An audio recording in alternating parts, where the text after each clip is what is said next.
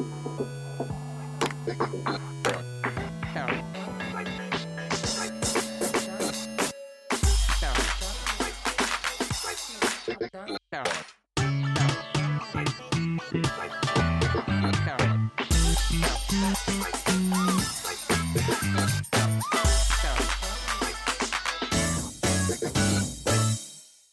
Bonjour à toutes et à tous et bienvenue pour ce nouveau numéro du podcast Schmeppemol, l'épisode 82. En plus de moi-même Gecko, vous retrouvez comme toujours Crazyl. Oui, bonsoir et bonjour à tous. Hubert Véniche. Hello tout le monde. Et Kazu, le mec du FPGA. Salut. Au programme de ce podcast, nous allons revenir sur l'actualité un petit peu migration de ce mois de février fin janvier, avec la sortie de Sister Royal sur le PlayStation Store européen, une nouvelle vidéo pour Chronoblast 2, la fermeture d'une salle d'arcade, et aussi quelques autres petites informations, comme par exemple pour revenir sur Ring Gunner Overpowered.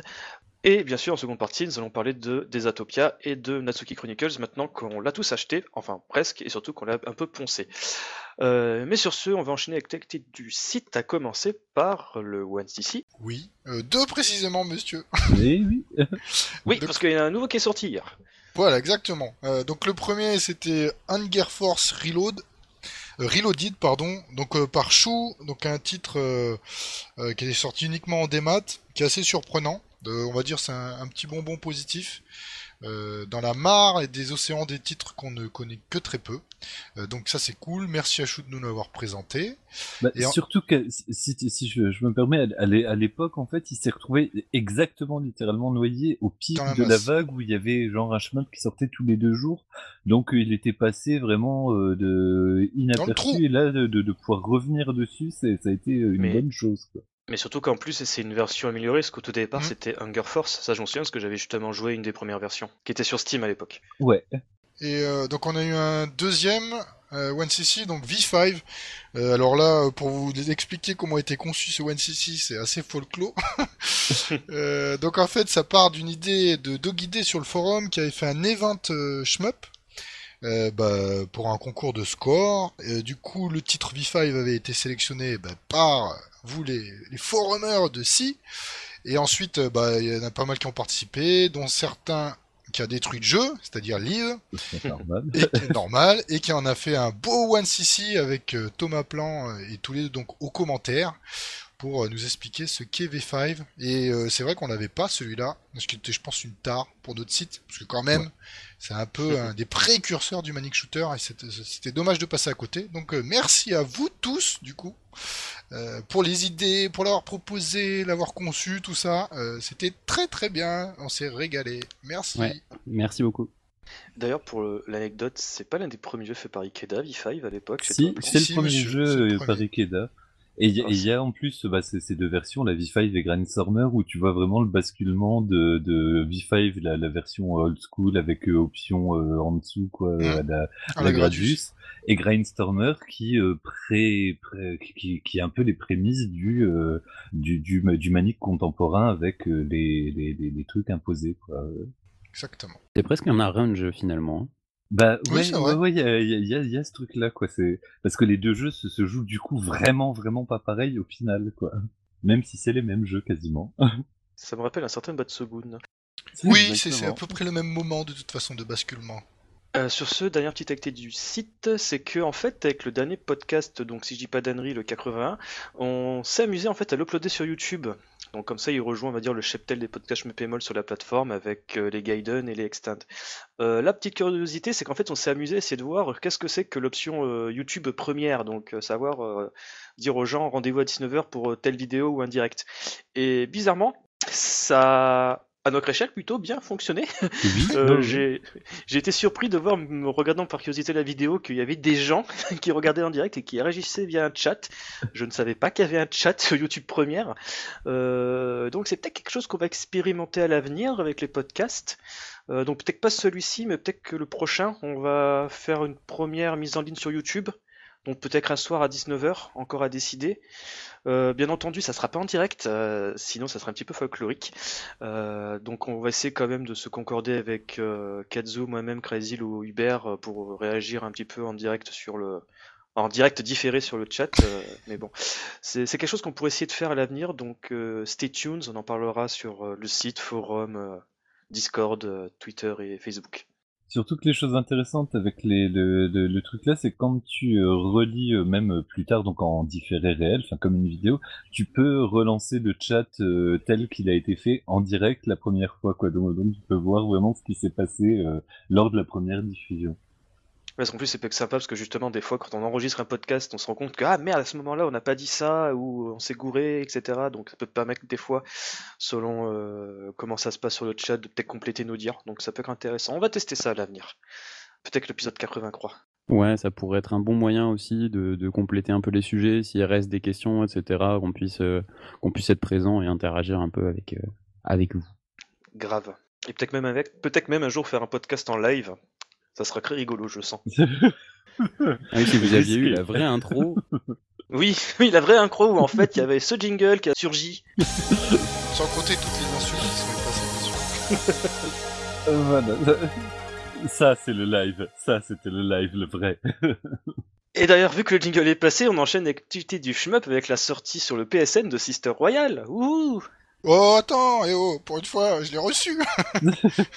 Attends, sans déconner, tu l'as déjà reçu? Ouais, Parce qu'en en fait, euh, on va contextualiser un petit peu. Sister Royale, donc c'est le shmup fait par Alpha System, euh, Mm. qui est une mytho-suite à Shikigami no Shiro, qui était sorti sur Nintendo Switch euh, peu de temps après le lancement de la machine euh, en 2017. ouais, mais en vrai, euh, pas du tout. Hein. C'est pas, du tout une suite en vrai. Hein. Ouais, c'est pour ça que j'ai dit mytho, mytho suite, mais je vais expliquer pourquoi. Donc c'est sorti sur le eShop japonais euh, 2017 sur la Switch exclusi- exclusivement, et là justement en fin d'année 2019, ils ont dit on va le sortir sur euh, PS4 en boîte. Oui. Je m'en souviens plus à quelle date exactement. Et par derrière, une euh, sortie sur euh, PS, euh, Xbox One, PS4, euh, Switch en Occident euh, suivra. Je crois même qu'il y a PC dans le lot. Euh, donc tu l'as reçu? Oh putain, Ouais. Merci le coronavirus. Du coup, la poste, la airmail a été d'une rapidité assez incroyable. Je crois que j'ai eu le mail euh, il y a deux, tr- trois jours et j'ai vu que ça avait été expédié et paf ce matin, enfin en rentrant, j'ai fait ah je l'ai déjà? Oh c'est bizarre. D'habitude ça met trois semaines quand même. Bon, écoute, j'ai reçu, euh, c'est assez euh, particulier, donc euh, surtout au niveau de l'histoire. hein. Donc cinq sœurs, euh, ça jusque là ça va, cinq personnages. En fait, elles se battent, elles se battent pas contre un ennemi, elles se, elles se détestent entre elles et elles se battent pour avoir l'amour d'un homme. Euh, déjà, euh, j'ai fait waouh. Donc, euh, ce qui est bien, c'est que bah il y a le langue, langue en français, donc ça c'est cool. Euh, toujours est-il que le jeu, bah, c'est un, un shoot pédestre, euh, qui, ce qui implique des choses intéressantes puisque vous avez bah, cinq niveaux. Et, euh, et, euh, chaque niveau a des propriétés physiques entre guillemets. Vous avez par exemple un niveau où il y a de la glace, donc en fait votre personnage euh, quand il traverse, euh, bah, je veux dire la patinoire, enfin c'est pas une patinoire mais l'étang glacé, bah en fait c'est comme un jeu de plateforme quoi, il mouline. On a aussi un niveau par exemple où il y a des moulins, donc avec le vent ça va vous ça va vous pousser euh, sur les côtés. Euh, donc voilà, après euh, j'ai fait que quelques parties. Donc en fait vous avez un tir normal, vous avez également un- une sorte d'esprit qui vous suit, que vous pouvez invoquer. Le, le jeu est complètement craqué au niveau de la difficulté des personnages. Donc c'est-à-dire il y en a, ils ont chacun une couleur. Le bleu par exemple est assez compliqué à manier. Moi j'ai utilisé Aryu, je crois qu'elle s'appelle, la verte. Euh, j'ai fait one credit au premier coup. Euh, donc en fonction du personnage vraiment. Et euh, vous avez aussi une bombe. Là, après j'en parlerai pas plus. Au niveau du système de score, il y a des multiplicateurs avec votre sorte d'espère. Mais là, j'ai pas, pas poncé le jeu. Mais bon, disons qu'il arrivera en 1cc parce que celui-là il va pas être trop compliqué à faire, je pense. Il faudra pas 20 essais quoi. Bon, tant mieux parce que moi, quand j'ai vu que c'était sorti sur le PSN euh, européen et que ça valait 13 balles, je me suis dit, bon, alors je veux pas acheter d'édition limitée machin à 70 balles, mais à 13 euros. Bon. Euh, franchement, euh, en boîte, euh, au prix de la boîte, euh, il ne vaut absolument pas ce prix. Euh, en démat, oui, 13 euros, ok. Moi, je l'ai payé ouais, forcément beaucoup plus cher en boîte. euh, franchement. a T'avais des- bonus inclus dedans? Ah, par contre, il y a des bonus. T'avais un bel artbook et euh, OST euh, qui était comprise. Ouais, voilà, au moins ça. Ouais, au moins ça. Mais le jeu en lui-même, euh, intrinsèquement, il vaut pas le prix que je l'ai payé en, boîte, quoi. Bah, c'est pas grave, ça, ça reste pas, c'est pas une croûte. Hein. Euh, c'est assez particulier. Il y a quelque chose aussi qui m'a, alors pour le coup déplu. Euh, les patterns en fait, ils sont, euh, c'est un mélange entre les patterns et là c'est pas péjoratif quand je dis ça, des taux, c'est-à-dire un déploiement très lent, et aussi euh, beaucoup de patterns cercles en forme de cercle et concentriques. Et ça, c'est quelque chose que j'aime pas du tout. Euh, donc en fait, au dernier moment, bah, ils vont changer. euh, qui vont se mettre à gauche, à droite, mais ça fait tout le temps des vagues ou des cercles. Donc euh, voilà. Oui, ça, ça rend vraiment, vraiment fou. Bah après voilà, c'est après c'est différent justement des patterns de cave, etc. Donc c'est une spécificité euh, de Sister Royal et je crois pas qu'on les avait dans les bah, dans les autres titres d'Alpha System. Je me souvenais pas de vagues comme ça, de de, tir en- de patterns en vague. Donc voilà, les premières euh, impressions de Sister Royal. Bah, ça fleure pas, pas, pas trop mauvais, en fait. Ça, ça- là, là, je suis convaincu. Ah non, c'est pas mauvais, mais c'est pas, faut pas s'attendre à une révolution ou un titre de ouf. Bah, ça colle aux échos que j'ai vus à l'époque de sa sortie sur Switch où c'était mixte. Des gens avaient Voilà. détesté, d'autres avaient bien aimé. Certains comparaient ça à Shikigami no Shiro. Ah non, mais aucune diff... Alors là, rien à voir. À part, ouais, la forme des boulettes, ok, c'est les mêmes que chez Kigami. mais ça se joue pas du tout pareil. Je, je me souviendrai toujours, c'est qu'en fait, Alpha System, ils avaient fait, tu sais, les Japonais, ils aiment bien faire des canulars le 1er avril euh, qui te font bander, mais en fait, haha, non, c'est un hoax, haha, t'y as cru, patate crue. Et euh, à ce moment-là, ils avaient fait genre une pseudo-couverture de Famitsu, c'est genre, Eh, regardez, on annonce Shigami no Shiro épisode 4.1. Et quelques temps après, il y a Sister Royal qui a été annoncé, donc je sais pas si c'était genre une annonce totalement foireuse pour ce jeu-là ou autre chose. Ah oui, juste Enfin, euh, dernier point euh, pour finir. euh, en fait, sur euh, ma grande télé, disons, ben, euh, il y a pas de, j'ai pas trop le réglage du zoom dans les options. Ah merde. Donc c'est con, euh, c'est-à-dire que j'ai la moitié du score à gauche. Oui, parce que tu l'as pas précisé, mais c'est un jeu à scrolling vertical euh, tâté, quoi. Ouais. Donc euh, quand tu joues sur un écran, on va dire, une position normale, euh, tu te chopes des illustrations sur les côtés, quoi. Ouais, mais l'illustration, euh, bah, ça déborde en fait, euh, et ça sort du cadre. C'est dommage qu'ils aient quand même pas prévu juste un zoom pour les gens qui renversent pas leur télé en fait. Il y a un mode tâté quand même. Ouais. Tout à D'accord. fait. Ah oui, par contre, euh, si tu la mets en mode tâté, bon, bah, forcément sur ma télé c'est teubé, mais tu voyais tout bien. C'est ça que je veux dire. Ça rentrait bien dans- sur la télé, mais quand tu le mets en, en mode, bah, en, en, en- comment, en mode En vertical, Yoko, Yoko. ouais, en Yoko standard, là, ça déborde sur les côtés, mais ça empêche. À l'intérieur, le jeu, ça change rien. C'est vraiment juste pour les indications de score et quelques items, sinon c'est pas gênant. De toute façon, vous le verrez dans le One CC. Ah, ça j'adore. le gars, genre en catimini, et au fait, et One CC, mon gars. Euh, je place ça, moi, tu vois. Pouf Ça, ça s'appelle du teasing de la mort qui tue. Dans six mois, hein, par contre, euh, attendez longtemps. Euh, sur ce, on enchaîne avec un autre jeu. Alors ça, par contre, c'est Kazu qui l'a relevé parce qu'honnêtement, c'est passé, euh, ce n'est pas passé sur mon radar. C'est Chronoblast euh, 2 qui a euh, lancé une nouvelle vidéo il y a pas très longtemps. Ouais, euh, alors euh, Chronoblast 2, donc en l'occurrence, il s'appelle Chronoblast Maximum Force. Alors pour rappel, Chronoblast, c'est un jeu qui était sorti sur le X-Blig, donc le Xbox Live indépendant 360, qui aujourd'hui n'existe plus malheureusement. Donc ce Ouais, jeu ouais, ouais.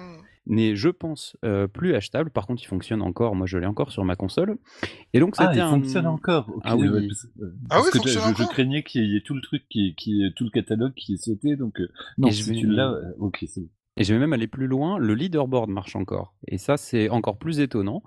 Donc euh, oui, je joue encore à Chronoblast de temps en temps. Euh, donc c'était un shmup euh, indépendant qui était dans la veine de Daifukatsu. Euh, c'était un hommage, c'était marqué dans le générique de fin. On sentait clairement la patte et l'inspiration au niveau des couleurs, etc. Et donc là, Maximum Force, donc ils ont posté une nouvelle vidéo et ben, ce qu'on peut voir, c'est que c'est déjà vachement plus joli. Ah, C'est-à-dire que d'un point de vue animation, c'est le jour et la nuit. Les médailles, elles tournent sur elles-mêmes. Les vaisseaux, ils ont des petites auras. Euh, les bulettes tournent, alors qu'avant les bulettes étaient très statiques et ça se voyait. Ah oui, bah, sur Euh, Chronoblast premier du nom, t'avais l'impression que c'était, bah, enfin, il y, a- pas un sprite qui était animé, quoi. Les, les trucs, euh, c'était statique à crever, quoi. Ouais. Et là, euh, là, c'est vachement plus animé, donc euh, on, on est sur une prod qui euh, qui s'améliore vraiment. Après, c'est un tout petit studio, hein, Game, je pense qu'ils sont deux. Euh, donc euh, voilà, ça, franchement, euh, c'est une bonne petite aperçu et ça donne envie de suivre le jeu. Ouais, ouais, la, vidéo est assez excitante, quoi. Et puis, le, et puis en plus, donc, ils annoncent plus, plusieurs personnages en plus. Il y a toujours le, système de, combinaison. Tu choisis ton personnage et tu choisis au sein de ton, arme secondaire, au sein de ce qui est proposé. Donc, euh, il y a, il y a, il y a moyen que euh, de, ouais, vraiment quand même de, de, de paramétrer ton, ton perso et du coup ta façon de jouer, du coup ta relation à l'espace de jeu, etc. Donc, y a- ouais, moi ça m'a, ça m'a un peu excité. La, la, la vidéo que j'ai vue, elle m'a dit, eh, quand même. Pour l'instant, il y a annoncé 5 vaisseaux et 4 pilotes, euh, donc, euh, et un débloquable visiblement, donc 5, ce qui Ouais. fait un total de 20 combinaisons, euh, donc c'est pas mal. Bon, ça, ça pue toujours le Dodon de Pachi, hein, vraiment, même dans la, dans, dans la forme des, des décors, l'arrivée, le, le, le, pont en diagonale, enfin, les, les, les, classiques, les, les tropes classiques de la série euh, Dodon de Pachi. Mais c'est pas un problème, moi ça me manque, donc je suis bien content que, que, que ça sorte. Oui, puis ils le précisent eux-mêmes. Hein. Déjà dans la ouais. présentation du jeu, c'est marqué euh, Chronoblast Maximum Force euh, permet, rajoute des nouvelles mécaniques qui lui permettent de ne pas être juste un clone de Dodon Pachi. C'est, euh, je veux dire, on, on peut pas plus clair, quoi. Mais j'aime bien le fait de, se dédouaner, mais quand même de dire, eh, bon, allez les gars, on le sait, vous le savez, mais il n'y a pas que ça. Sur ce, on enchaîne avec des petites bornes miniatures. Hobby-Wave, donc il y a un petit, enfin je vais pas dire petit parce que je sais pas du tout s'ils sont connus ou pas. En tout cas, c'est des gars qui sont connus pour faire des modèles miniatures en fait euh, divers et variés. Par le passé, ils avaient fait euh, une petite maquette, pas, pas vraiment maquette, va dire une figurine d'une borne de Hangat, Angon, pardon, et aussi un peu après, vers 2016 de souvenir, euh, des petites bornes euh, Astro City en fait, avec euh, des écrans genre de Virtua Fighter, Street Fighter et compagnie. Et là en fait, pour le mois d'avril prochain, donc de avril 2020, ils vont sortir des petites bornes qui ont exactement la même cronche que les New Astro City, sauf que là il y a un petit détail amusant, c'est qu'en fait les illustrations des jeux, donc il y aura sur le faux écran, seront rien d'autre que les écrans antiques de Donpachi Daiojo, Ketsui et Mushi Mesama. Ouais, il y en aura d'autres en plus qu'on pourra rajouter. Mais oui. voilà, les bornes là, les écrans sont entâtés et donc du coup on peut mettre des petites, euh, des petites images de shmup. Euh. Exactement, soit ils ont mis des captures d'écran. En fait, tu as le logo, l'écran antique du jeu, mais tu as aussi, genre par exemple, le logo Cave, euh, tu sais, le fameux écran de Sama qui dit, euh, tu sais, euh, le mode Ultra Mega God, je sais plus quoi, tu vas vraiment te manger un mur en pleine face. Est-ce que t'es vraiment fou pour jouer à ce mode de jeu? Tu sais, l'écran tout noir avec les warnings, tout ça. Et le, le gros, les gros idéogrammes qui font peur. Qui te, qui, qui te fait bien peur, quoi. ouais, voilà, pareil, il y a le Welcome to Special Round de Ketsui qui dit, bon, bah, t'en as bien chié hein, pour ce groupe, bah, tu vas encore plus en chier pour finir celui-là. Dit, alors c'est beau, c'est beau à voir, quoi, mais c'est vraiment tout ça, ça, ça, ça, te rajoute une petite larme à l'œil quand toi t'as pas les moyens, tu vas d'avoir une vraie borne, quoi. Au moins tu peux, tu peux espérer vivre dans un village de lutins puis pouvoir jouer à ces toutes petites bornes. À défaut de pouvoir t'acheter une vraie borne, tu peux laisser tes Nendoroid jouer à des fausses bornes. euh, donc, comme dit précédemment, ça sera disponible au mois d'avril prochain pour euh, 3600 yens. Sur ce, on enchaîne toujours avec l'arcade, mais que cette fois-ci, il y a une fermeture. Oh. Ça, ça, ça, ça me chagrine.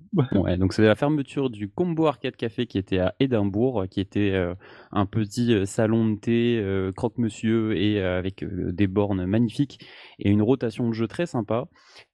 C'était vraiment une salle qui mettait l'emphase sur les événements, sur les tournois de score. moi, ma petite salle d'arcade locale à Lille avait un tableau des scores à la craie avec les scores du combo et du Bobble Café non, c'était bien. Franchement, il faisait ça. Euh, il faisait ça avec amour et malheureusement, il ferme. On n'en sait pas plus. Mais voilà, c'est une triste nouvelle. J'adore quand même ce podcast qu'en l'espace de six mois, on fait Oh, c'est trop bien, il y a une salle qui ouvre. Ah, c'est Cronaz, il y a une salle qui ferme. C'est une certaine régularité, c'est effrayant. Ouais, c'est ça, c'est le cycle triste des salles d'arcade. Ouais, ça, ça, ça, tente de se relancer, mais il y a toujours, voilà, il y a toujours une mort qui s'enchaîne quoi derrière. En sachant que qu'au début avril, tu auras Mikado qui va ouvrir en Espagne, qui va peut-être fermer parce que c'est situé à Perpète-les-Ouilles. Mauvaise langue.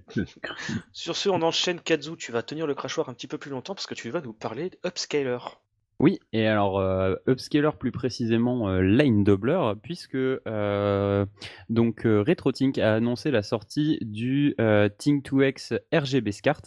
Donc c'est en gros un appareil qui vous permet de brancher vos anciennes consoles. Donc il y avait déjà le RetroTink 2X qui permettait de brancher, il me semble, des entrées composites S vidéo. Euh, et là, celui-là, euh, en fait, il a une entrée Péritel euh, SCART classique. Et donc, en fait, c'est un line doubler. donc, en gros, ça permet d'afficher l'image sur une résolution plus élevée, donc en l'occurrence avec une sortie HDMI classique, avec une petite fonction scanline et un petit filtre pour, lisser l'image. Alors, pourquoi c'est important et pourquoi c'est intéressant? Bah Parce qu'en fait, aujourd'hui, si vous voulez brancher vos vieilles consoles sur une télé euh, HD, vous devez posséder un upscaler de type FrameMeister ou SSC. Et on sait que ça, ça vaut relativement cher. Et il y a beaucoup de paramètres, c'est hyper, bien d'avoir ça chez soi, mais on sait que c'est pas à la portée de, tous. Et là, le, le 2X Cart est proposé pour 89 dollars. Donc on est sur un prix qui est raisonnable pour un appareil de ce type. Et surtout, l'avantage, c'est que, comme c'est un line doubler, il n'y a aucun lag. Donc euh, pour les joueurs de shmup, euh, c'est hyper important et donc euh, on sait que ça, ça peut vous parler. mais il faut savoir aussi que ben ça sort, on va dire comment dire, une résolution que votre écran peut ne pas accepter. Donc c'est quand même testé, c'est quand même, on va dire, fonctionnel pour la plupart des écrans, mais il faut savoir qu'il y a un petit risque d'incompatibilité. Et l'autre info importante, c'est que euh, ils ont annoncé la, sortie prochaine d'un OSSC Pro, donc une nouvelle version de l'OSSC avec des nouvelles fonctions. Euh, donc ça pourra être intéressant aussi pour les joueurs de shmup, puisque une des nouvelles fonctions, ce sera euh, la rotation. Donc vous pourrez brancher une source qui sera en tâté et forcer l'affichage en Yoko, par exemple. Mais du coup, cette annonce a fait baisser le prix de l'OSSC qui tombe à 110 euros, il me semble. Euh, et ça doit faire 130 avec les taxes. Donc euh, bon, bah voilà, c'est des bonnes nouvelles pour les gens qui voulaient brancher leur, vieille console sur écran HD il y a encore quelques années. Euh, c'était mission impossible, ça n'existait pas, ou alors il fallait importer un appareil japonais à 400 euros. Et là maintenant, on a des solutions qui se multiplient, donc c'est plutôt une bonne nouvelle. Bah, en fait, il y, y, a eu une période transitoire où c'était encore possible, mais il y avait un lag de folie parce que, par exemple, sur ma télé, il y a encore une prise Péritel, mais depuis quelques années, la prise Péritel est pu euh, imposer aux fabricants de téléviseurs. Donc, bah ouais, on se retrouve un peu, un peu à poil, à moins d'avoir les, les, boîtiers qui décrivaient euh, maintenant que quoi, c'est une méga bonne nouvelle. Quoi. Surtout que ça, moi, je, je pouvais plus jouer à aucun des trucs sur PS2 ni rien parce qu'il y avait un lag de d'un tiers de seconde. Quoi. C'était vraiment un Enfin, voilà, il fallait anticiper, euh, anticiper des choses qui ne l'étaient, c'était pas possible du tout. Bah là, le 2X carte justement remplace l'entrée Péritel que vous pouvez encore avoir sur vos télés, puisque quand vous branchez euh, une prise Péritel sur votre télé, euh, il y a quand même un circuit interne qui va faire euh, de l'upscale et qui va afficher l'image à la résolution de l'écran. le problème, c'est que ces appareils-là, enfin, ce qui est intégré dans nos télés, c'est pas du tout performant, c'est pas du tout prévu pour du jeu ou en tout cas pas pour de la qualité. là, par contre, là, l'image elle est vraiment, elle est superbe. C'est ça qu'il faut bien comprendre, c'est que c'est sans lag et vous avez une image magnifique. Donc si vous avez euh, une PC Engine, une Super NES, euh, une Mega Drive, euh, c'est quand même intéressant. Du bonheur, ouais, ça c'est une excellente nouvelle. Sur ce, on enchaîne avec la sortie de Tetana Twimby dans la gamme Archived Archive. Alors, bah, qui est qui, qui à la base euh, bah, une, simple une, une ROM qui, était disponible sur MAME, qui est donc du coup euh, qui est qui est sorti maintenant sur le PSN et l'eShop de la Switch pour 6,99 ce mois-ci, le, le 16 janvier à la base, c'était sorti sous Bell and Whistle, donc euh, bah, il fallait, euh, bah, fallait, fallait, avoir le titre japonais pour comprendre que c'était euh, le prolongement de l'épisode sorti en 91 de la série Toonbi. Moi, les Toonbi, j'ai toujours cette, cette crainte parce que le système de cloches et de couleurs, il est tellement, bah, au final, complexe et riche avec beaucoup trop d'options donc j'ai l'impression toujours de, de, louper des trucs et d'ailleurs c'est pas qu'une impression hein, c'est parce que le jeu il est fait pour te, te, te stresser dans ce sens là il est magnifique, il est vraiment magnifique. La musique me, me fait penser à la super musique du jeu, du premier jeu Athéna. Je sais pas si, si vous voyez l'espèce de proto shmup pédestre, la, la, musique je l'adore. Et, là, bah, c'est vraiment dans les dans les mêmes tons, euh, les, les, les, le même côté en plus euh, coloré un petit peu enjoué comme ça. Donc, euh, donc je peux pas en dire plus parce que voilà, j'ai, j'ai, je l'ai juste effleuré du, du, du bout de mes doigts boudinés mais euh, c'est plutôt une bonne nouvelle quoi. La, la, la gamme euh, Arcade Archive s'étoffe toujours de plus en plus et la Switch continue à s'imposer en tant que console de euh, console, console HMUP pour les moins exigeants ou ceux qui jouent en, en, en portée. Ou ceux qui veulent rentabiliser l'achat de leur flip grip. oui. Grave. ou ceux qui arrivent à le retrouver sous leur couche de bordel. Car... non, non, je ne prêche pas ma propre église, voyons. Et on enchaîne avec Acceleration of Suguri 2.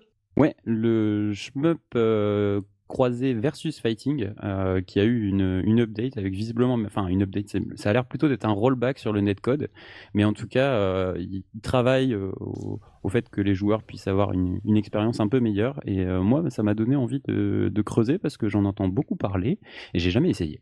Euh, moi j'ai entendu beaucoup parler parce qu'en fait euh, Suguri c'est un personnage de, du jeu de plateau euh, sur PC 100% run juice et j'entends souvent parler uniquement parce que bah, j'ai beaucoup de personnes dans mon entourage qui jouent à ce jeu. Oui, moi aussi. Et qui aiment bien décrire leur amitié aussi. donc ouais, faut, faudrait que je m'y planche un peu plus, un de ces quatre. Parce que ça a pas l'air d'être inintéressant comme jeu.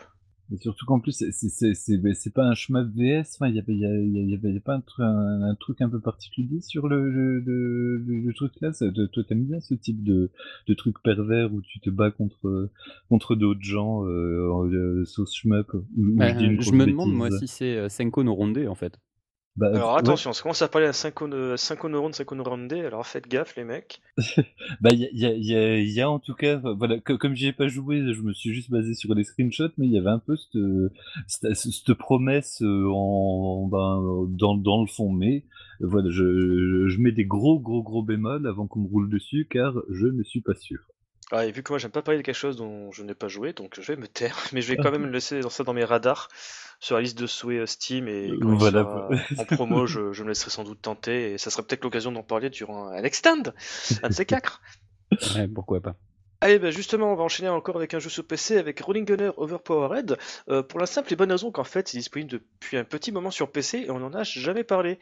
Alors, bah, si tu veux, je peux, je peux enchaîner un peu parce que Rolling Gunner, du coup, il est sorti sur PC, mais il est aussi sorti sur Switch et je l'ai acheté sur les deux. Ah oui Et, euh, Attends, il faut euh, faire un petit rafraîchissement là-dessus, non? Expliquer aux gens. Qu'à la base, euh, Rolling Gunner, c'est un Douchin PC sorti sur PC euh, durant l'été 2018, qu'il est sorti ensuite sur Switch fin 2018 sur, au Japon et courant 2019 en Occident, euh, qu'un DLC, donc justement Rolling Gunner Overpowered, euh, a été annoncé euh, l'année dernière. mais qui avait donc- complètement disparu des radars, enfin qui était annoncé de nulle Voilà. part. Et puis là, en fait, bah, on se retrouve, eh bah, il est dispo, quoi. Il est sorti dis- de oui. nulle part, quoi. Mais il est dispo sur PC uniquement donc Ouais. au format CD-ROM hein, physique, en passant par la boutique bah, spécialiste de d'Ulchin Game, donc euh, Nanapo Store, dont on avait parlé déjà à plusieurs reprises euh, il y a quelques années de cela, euh, quand euh, passait son podcast prêchait la bonne parole des doujins.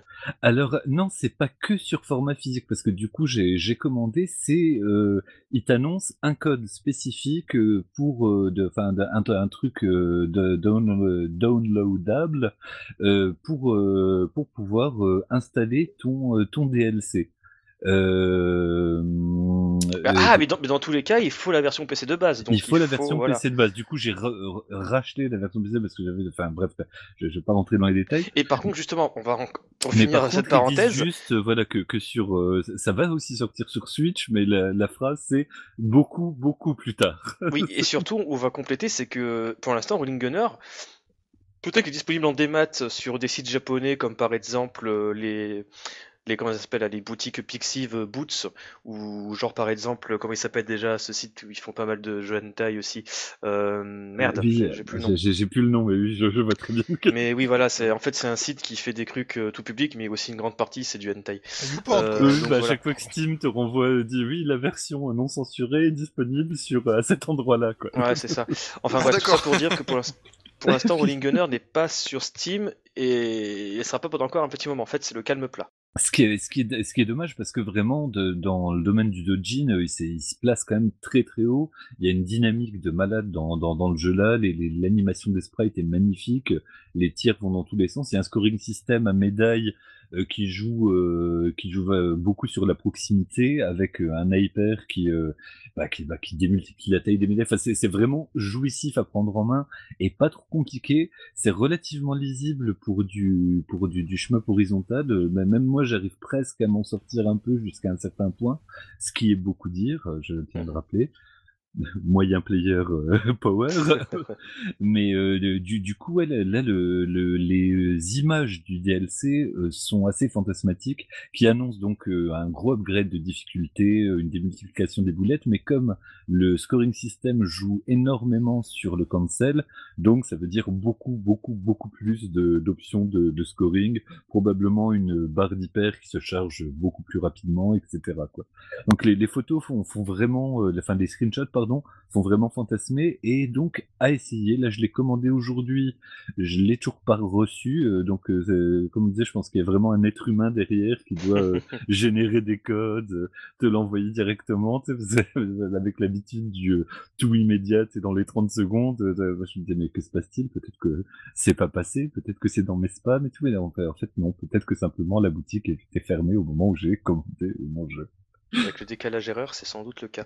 Il faut aussi préciser qu'avec justement ce DLC Overpower, euh, il y a aussi des nouvelles musiques, dont notamment Yasuisa Watanabe qui a composé les musiques du stage 6 et le premier thème des boss. Donc voilà, c'est toujours sympathique quand justement ces DLC-là, euh, c'était aussi le cas à l'époque des Cave avec les Mega Black Label et compagnie, où tu avais des reprises des musiques. donc en effet, donc pour récapituler, si vous comptez acheter Rolling Gunner Overpowered, il vous faut la version PC, donc la version Doujin. Euh, tous les deux disponibles sur Nanapostor. On mettra le lien dans la fiche du podcast. Donc pour rappel, Rolling Gunner, euh, la version de base hein, sur PC, euh, coûte 2500 yens. Ça sera un CD qui sera vendu de manière physique ou sinon il peut tout simplement vous envoyer l'IXE par mail. à côté de cela, il y a aussi le DLC, donc de Rolling Gunner Overpower. Qui est 1300, je crois, ou 1200 1500. 1500, c'est environ, une douzaine d'euros, quoi. Euh, donc le gars précise bien que sur sa page, au moment où la, confirmation euh, de la commande sera faite, il va vous envoyer manuellement un code par mail pour télécharger le DLC. Et à côté de cela, il vous enverra par la poste tout le contenu qui a inclus avec, donc à savoir un manuel au format A5, 5 euh, cartes postales aussi. Donc voilà.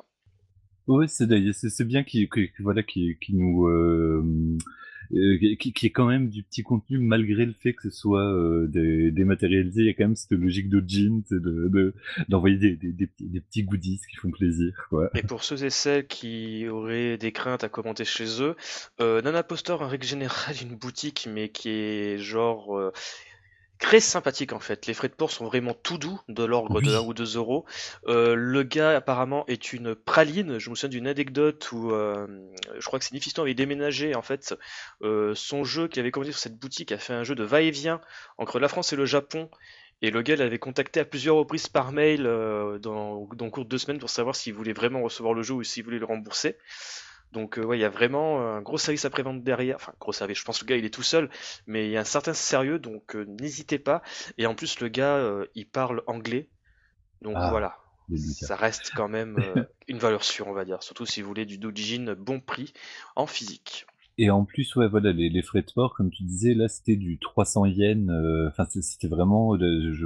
C'est pour ça que je, je, pensais que c'était peut-être une erreur ou, ou me faisait facturer juste l'envoi du mail. Tu sais, tellement c'était c'était bas par rapport euh, par rapport aux habitudes.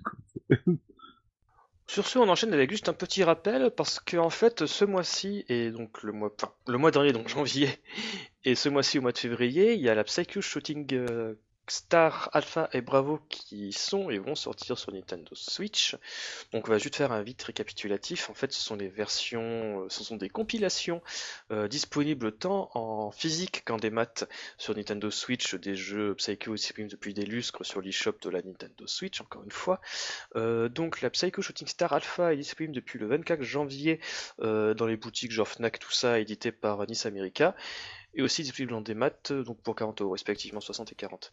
Euh, la Star Alpha regroupe euh, tous les Strikers, donc le premier, le deuxième, le troisième, Soul Divide, Dragon Blaze, et le portage ridicule de Zero Gunner 2, qui est pour rappel nommé Zero Gunner 2 Minus parce que les gars n'avaient pas accès au code source, donc ils l'ont refait euh, à l'œil, donc c'est pas top, c'est pas fidèle, hein, c'est pas arcade perfect. Voilà, c'est pas arcade perfect, mais ça vaut quand même le détour. Je le défendrai toute ma vie, toute ma vie, tu m'entends, toute ma vie. À côté de cela, la Psycho Shooting Star Bravo sortira donc le 21 février prochain. Toujours 60 euros en boutique, prix conseillé, 40 euros en démat. Euh, on recouvre à l'intérieur Samurai Aces, Samurai 6 2, donc euh, plutôt connu sous le nom de Tengai, et aussi le troisième Sengoku Canon.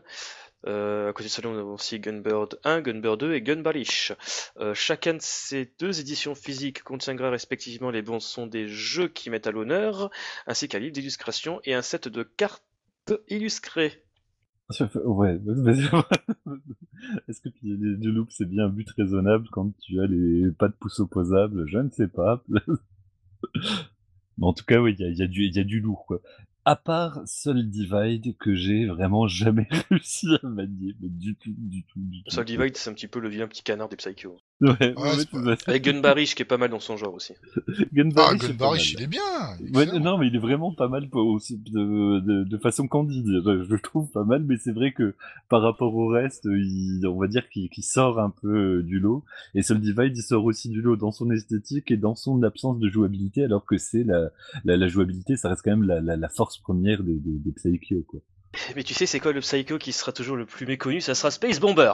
Euh, Petite précision sur ces collections, euh, il me semble que c'est une exclusivité Fnac. euh, D'ailleurs, euh, les sorties chez Ah nous. Ah, c'est marrant. J'ai vu passer un tweet de Core Media, il me semble que c'est une exclusivité Fnac. c'est vrai que je l'ai vu en rayon à la Fnac. Mais, Et mais- le boîtier mais- est très gros hein, d'ailleurs, donc je pense que niveau contenu bonus, il se fout pas de notre gueule. Bon, J'ai retrouvé l'image, je l'ai sous les yeux, donc je confirme, sorti le 21 février, il est précisé exclusivité Fnac. C'est quand les soldes pour qu'on les retrouve dans les bacs à 5 euros, euh, comme euh, 12 Stag et tout ça? Bah voilà, faudra faire les, les bacs de la Fnac du coup. En 2021, pendant les soldes, il faudra euh, fouiller pour les trouver à 5 Alors, euros. vous vous avez intérêt à faire vite parce que les vautours ils vont se foncer dessus, ils vont fondre ça sur le bon coin à 100 balles. Normal, comme d'hab. Sur ce, il est temps de conclure cette première partie. Avant d'enchaîner sur la deuxième, on va parler des Atopia et Natsuki Chronicle. Euh, mais avant de cela, justement, un petit interlude musical avec, oh mon dieu, la musique de Natsuki Chronicles, avec la musique du troisième stage, le canyon, composé par Yus- Yusuke Yasui. C'est génial, c'est fantasmagorique que j'ai un chapiteau dans mon caleçon. À tout de suite.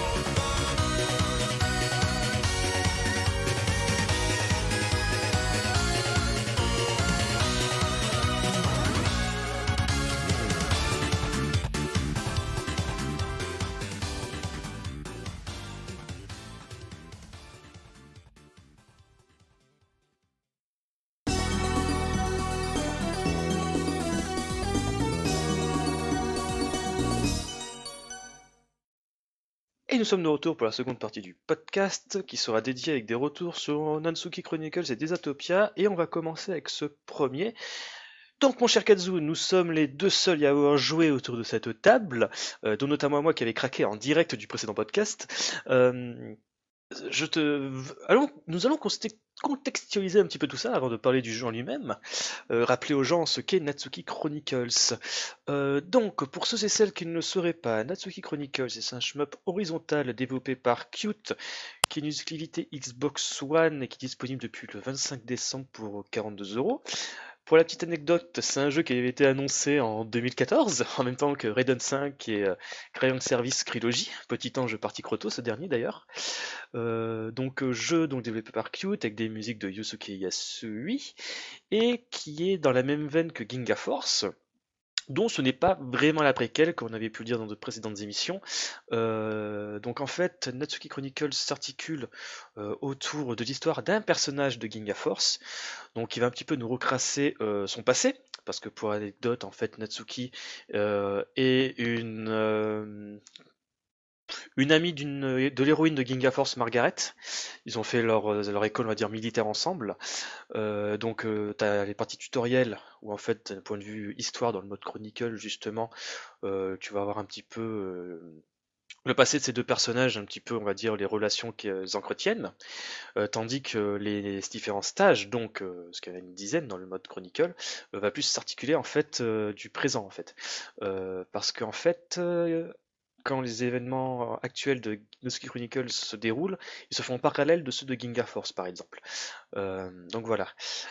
Donc comme Ginga Force, Natsuki Chronicles est un jeu donc qui a un mode Chronicles, qui a un mode histoire, donc avec une narration assez poussée, avec toujours un système de customisation du vaisseau avant le début de chaque mission, parce que dans ce mode-là, le jeu est divisé en niveaux en fait. Sauf que Natsuki Chronicles tire l'épingle de son jeu avec l'ajout d'un mode arcade, donc une succession de 9 stages, donc un vrai mode arcade avec un début et une fin qui dure à peu près 30 euh, minutes, donc ce qui faisait un petit peu défaut à Ginga Force à l'époque de sa sortie en 2013. Voilà. Euh, donc euh, sur ce, bah, je pense qu'on va enchaîner avec nos impressions, mon cher Kazu. Ouais, alors, euh, j'ai enfin pu euh, tester le tester le bousin un peu plus en détail que le seul crédit que j'avais fait euh, pour le précédent podcast. donc, faut savoir que le mode arcade a quatre niveaux de difficulté. Il y a un mode easy, normal, hard et je sais plus extrême, je crois il s'appelle. extrême, c'est le compresseur. Voilà, c'est ça. donc j'ai pu tester un petit peu les quatre modes. Alors je trouve que le mode normal est déjà relativement brutal. Enfin surtout pour un jeu à quatre niveaux de difficulté. Moi j'ai trouvé ça relativement dur. Euh, j'ai trouvé ça long aussi, en fait. Je trouve que 9 stages pour un run, c'est quand même beaucoup. Euh... 9 stages, ah oui, c'est pas ouais. mal. Ils sont longs en termes de durée chaque Alors, stage Ils sont, ils sont pas tous très longs, mais euh, je sais pas, je trouve que l'ensemble euh, fait que Bon, c'est un, un, gros morceau. Euh, maintenant, faut pas avoir peur de la survie, puisque en fait, le jeu est assez généreux sur les coups qu'on peut prendre, puisqu'on on perd, des, on perd des armes à chaque fois qu'on se fait toucher, et après, on a des boucliers, on en a trois, et ils se rechargent. Alors, faut savoir que c'est tout ce qu'on a comme, euh, comme vie. Donc, en gros, vous avez une seule vie, mais avec euh, de quoi encaisser euh, beaucoup plus de coups. Euh, c'est un jeu qui bombarde, vraiment, ça va ça va assez vite. Autant les premiers stages, bon, ça, ça passe, mais ça devient rapidement, rapidement énervé, je trouve. En effet, à partir. En fait, quand tu va dire découvres le jeu dans tes premières parties, euh, tu te fais vite en souvenir, on va dire, euh, tu te fais vite te prendre de cours. Euh, moi, l'exemple le plus flagrant, c'était le troisième niveau, en fait. Parce que autant le premier et le deuxième, il y a quelques passages un petit peu cracks, notamment le deuxième boss, avec ses lasers où tu peux te faire avoir peut-être une ou deux fois si tu fais pas gaffe. autant le quatrième, notamment le boss, est, on va dire, assez pervers. parce qu'en fait, c'est un ennemi, c'est un espèce de, de robot sur pattes une espèce de AT-AT pour donner un ordre d'idée, euh, qui va te balancer des ogives en fait, qui quand elles vont toucher le sol vont faire en fait un geyser de boulettes. Donc généralement il faut pas que tu restes en bas de l'écran, il faut plutôt que tu ailles en haut, tout en esquivant les projectiles qui vont envoyer un arc de cercle depuis, euh, depuis le, le, dessus. Ouais, alors ça fait une bonne transition sur le sur les boss parce que moi je trouve que c'est un peu ce qui reste en tête. Je suis quand même resté sur mes impressions un petit peu de départ. Euh, c'est-à-dire que c'est un jeu qui a l'air très générique et qui l'est euh, dans, dans, son ensemble. Je vais, je vais essayer d'étayer un peu mon propos. Euh, alors déjà, je vais commencer avec pour moi un des points forts sur les jeux cultes, c'est la musique de Yusuke Yasui. Oh oui. Et après avoir joué 4 heures d'affilée au jeu, je me suis surpris à chanter les musiques d'Escatos en fait. et je chantonnais ça dans ma tête et je me suis dit, hm, là il y a un problème quand même, c'est pas les musiques que j'ai écoutées toute l'après-midi qui me sont restées en tête. Merde, je, chantonnais Massive X au lieu de chantonner euh, Vegetation Plant. Exactement. Euh, donc ouais, je trouve que les musiques, si elles sont sympas, elles restent en deçà des, des, des, précédentes euh, compositions. Et au niveau du gameplay et de la mise en scène, je trouve qu'il faut attendre je sais plus quel stage pour que le scrolling commence à changer de sens. Euh, mais c'est tard dans le jeu, je crois c'est au stage 7. Euh, alors que si on prend Escatos, sur le premier stage, il y a quatre changements de perspective, on s'envole vers le vaisseau, enfin c'est... Oui. Alors ça, voilà, ça, ça c'est plus là. Alors là, on va commencer directement à attaquer, on va dire, les, les reproches qu'on peut faire à Natsuki Chronicles. C'est que là, on sent c'est quand même un jeu qui était dans un enfer au niveau de- du développement. Euh, le jeu a mis genre euh, quasiment 6 ans à sortir. Euh, c'est et c'est et ça se ressent quoi. Tu sens que le jeu en fait et c'est un truc qui se vérifie assez vite en voyant les crédits. Euh, ils n'avaient pas les mêmes moyens qu'Escatos et surtout Ginga Force. Euh, ça, se ressent euh, direct. Hein. Euh, T'as pas les euh, comment s'appelle les mises en scène de folie avec les changements de de plans de caméra, euh, même les effets spéciaux, on va dire les effets de- d'explosion, c'est des aplats de couleurs. On est très très très loin de ce que pouvait faire Escatos déjà à l'époque, qui en plus à sa sortie en 2011, on critiquait déjà pour son aspect, on va dire euh, récro, euh, FF, SF faisait 70. Euh, donc c'est vraiment dommage que Natsuki Chronicles, euh, comment dire, euh, on va dire déçoit de ce point-là, parce que ça reste quand même un jeu next-gen, euh, 4K tout ça mon gars, donc c'est assez euh, gênant on va dire, mais le seul problème c'est que quand tu regardes les crédits, c'est que tu te rends compte que finalement il y avait moins de 10 personnes dessus. Ben ouais, aujourd'hui, Qt, c'est une boîte qui fait, je crois, du matériel médical. Hein. Ouais mais en fait c'est Euh, donc, euh, ça, c'est... c'est je pense que c'est ça, c'est un projet qui était fait euh, sur le côté entre guillemets. Ah je, je pense pas que c'est c'est le, c'est pas le focus d'une équipe pendant pendant cinq ans, c'est pas possible. Mais, mais clairement, je sens qu'en fait, à un moment donné, euh, chez il a dû avoir un gros shift.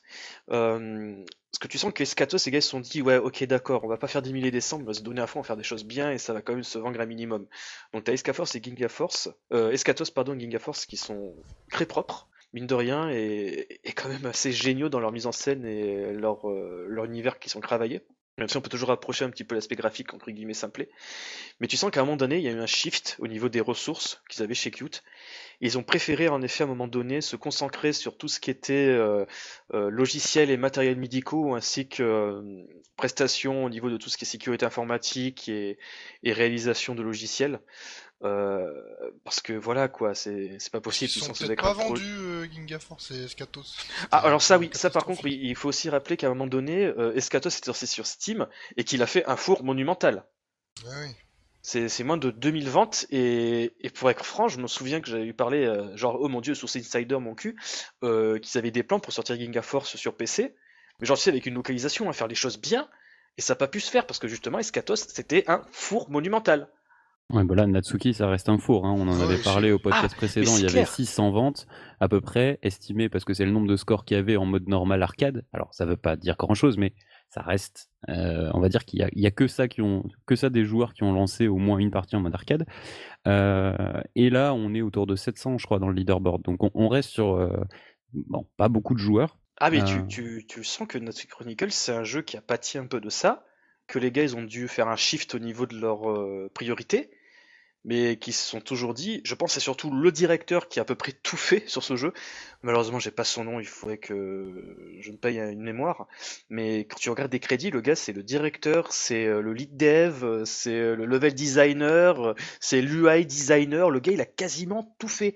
Euh, et pour, pour dire, c'est qu'en fait, euh, MK et Mac, donc les mecs qui quand même ont fait, euh, donc surtout MK, euh, Judgment Silver Sword, et par la suite qui ont travaillé sur Escatos Ginga Force, son Akosiki Chronicles, ils ont entre guillemets un rôle moindre, parce que les gars, ils ont juste bossé sur le positionnement des ennemis, et sur, on va dire, le rythme global des niveaux. C'est à tout casser 10 personnes. Non, mais voilà, c'est des. Et c'est sans compter les, euh, les acteurs de doublage ou quoi que ce soit. Ouais, mais ça leur a coûté quand même. euh, Le développement, il a dû coûter une certaine somme. Rien qu'en termes de temps, mobiliser autant de ressources. Euh, Ça va pas les inciter à faire euh, à continuer, les pauvres. Ah mais c'est clair que, mis à part un miracle, euh, on ne verra pas un quatrième shmup de Cute avant un petit moment. Et moi je considère que la sortie de Natsuki Chronicles sur Xbox One est un véritable miracle. Ouais, en espérant que ce soit pas un chant du cygne. De toute façon, Cute ne, crèvera pas dans l'absolu parce qu'ils sont sur plusieurs domaines de compétences. Donc, euh, tu vois, c'est pas genre Cave où euh, tous les quatre matins on dit Oh mon dieu, ils vont mourir parce que euh, leur, free-to-play marche pas. Cute en lui-même ne crèvera pas, mais c'est clair que le développement de jeux vidéo pendant peut-être un petit moment ne sera pas l'une de leurs priorités. Mais comme je disais, donc oui, pour moi, Natsuki Chronicles, c'est un véritable miracle, parce que malgré toutes les reproches qu'on peut lui faire pour le moment, ça reste pour moi l'un des meilleurs shoot'em up de 2019.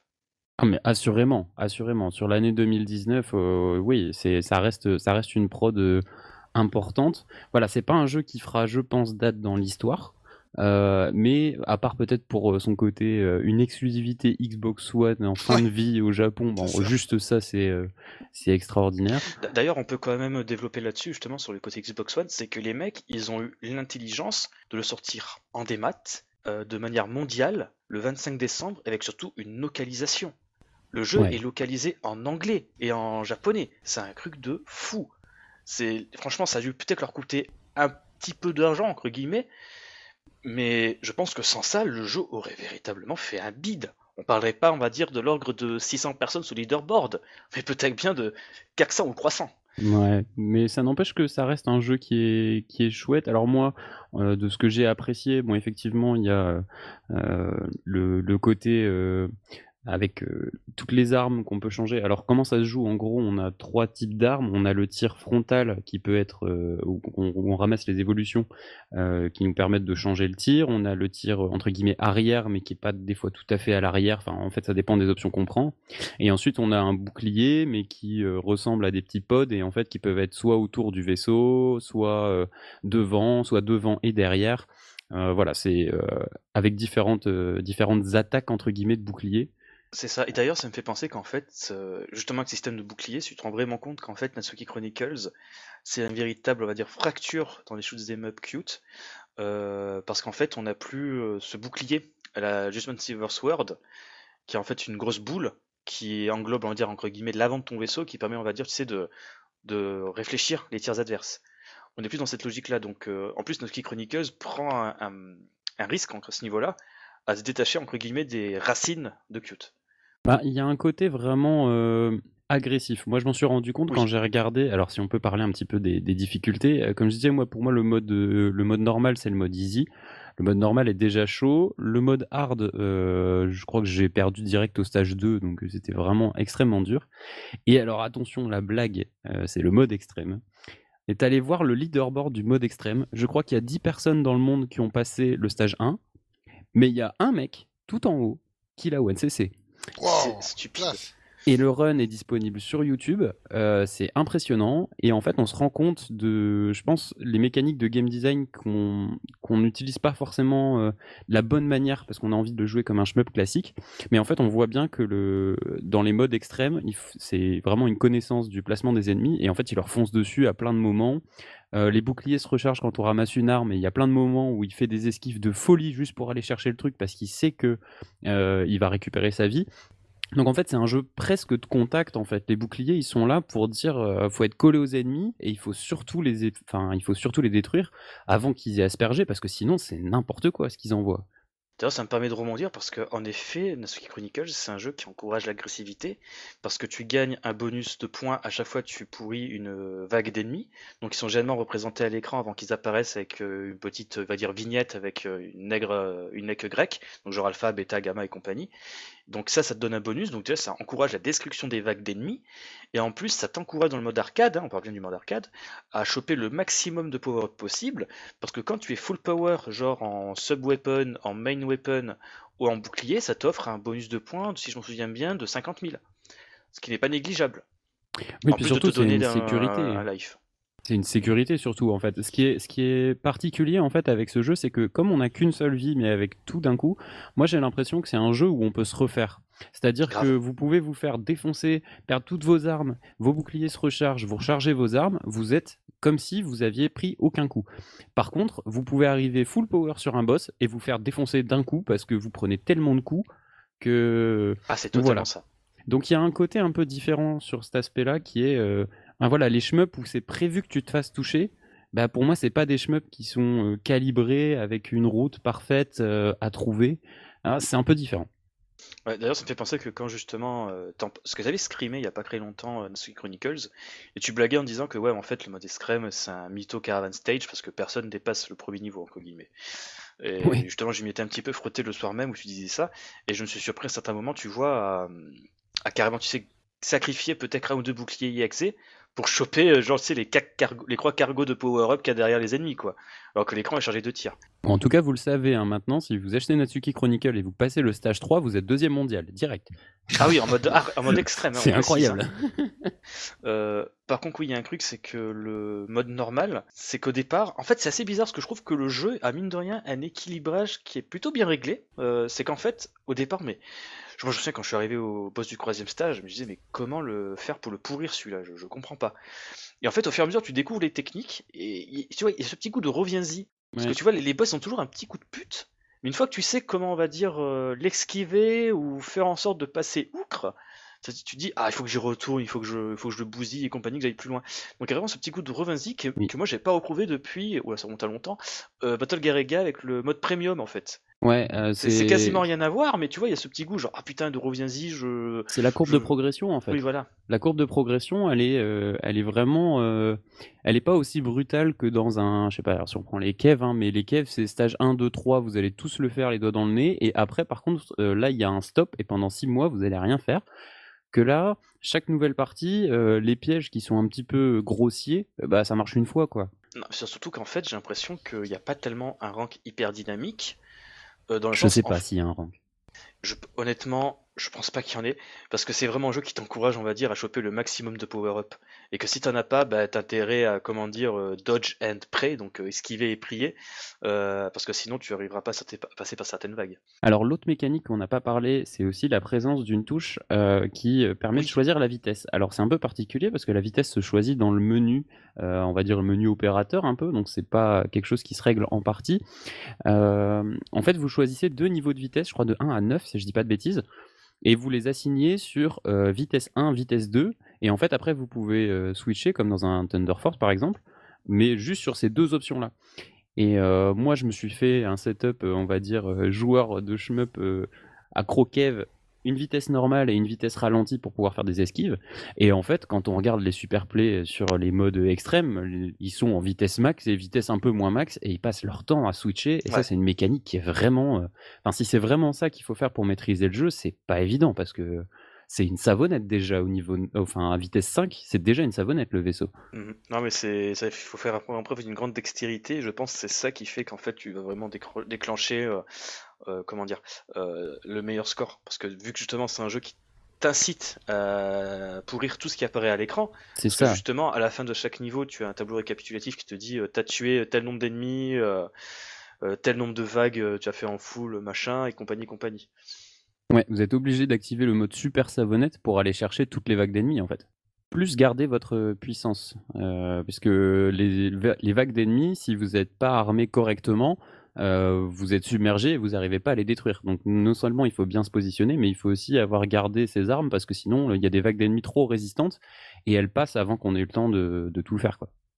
Mais c'est ça que j'aime bien finalement avec Sushi Chronicles, c'est que déjà c'est un jeu qui en- entre guillemets n'a pas vraiment de système de score. hein.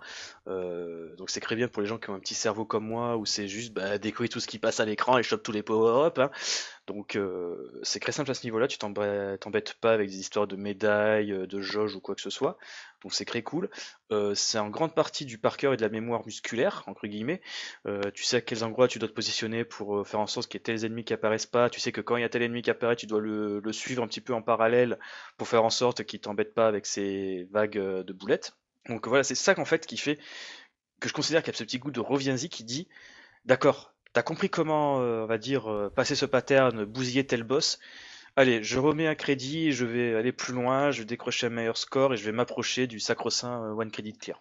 Ouais, moi je, si on peut parler aussi un petit peu du mode Chronicle, je l'ai essayé Oh un petit peu. Oh oui, Euh, le, le mode de jeu où je me suis mis à taper les coussins de mon canapé. Oui, moi ça c'est parce que t'es un fanboy. Mais en gros, le mode Chronicle, donc on l'a dit, découpé en missions, mais surtout on a des espèces de mini cutscenes euh, et parfois avec des déplacements de caméra euh, dans les décors de fond qu'on voyait dans le mode arcade. Moi j'ai commencé direct avec le mode arcade et en fait c'est peut-être un reproche que j'ai. Enfin c'est comme ça que j'ai un peu calmé, on va dire ma ma critique vis-à-vis des graphismes, c'est que pour moi c'était que des décors de fond défilés, il y avait rien, et en fait non, ils, font des, angles de caméra un petit peu dans la ville, etc. Et je trouve ça dommage qu'ils aient pas rajouté ça dans le mode arcade comme on en parlait dans Escatos où ils faisaient des, enfin je sais pas, le vaisseau ils le font traverser et ils font une transition avec le début du niveau et puis on aurait eu l'impression que bon voilà, là le vaisseau il arrive par la gauche de l'écran à tous les niveaux, voilà, c'est le démarrage et c'est plat en fait en termes de mise en scène. Mais c'est ça, parce qu'en fait, justement, c'est ce qu'il y avait dans Ginga Force. Hein. Au départ, t'as une petite introduction avec le vaisseau, par exemple, dans les décors euh, de face, euh, de, en close-up et compagnie, et d'un coup, euh, transition vers le stage. C'est pour ça que, bah, justement, on va parler du mode Chronicles. C'est que moi, en fait, grâce à un bienfaiteur qui n'est pas du tout dans ce podcast-là, qui m'a donné le, le Ginga Force. c'est, tu vois, j'ai tel un bienfaiteur, mon fils Gecko, je t'offre Ginga Force. Ah, merci. J'aurais jamais, tu vois, pu faire la comparaison entre les deux. Je parlais pas de Crazy, là, d'ailleurs, quand je parlais de euh, c'est qu'en fait, ouais, déjà, bon, je vais me calmer 5 minutes, je vais essayer de faire des propos cohérents.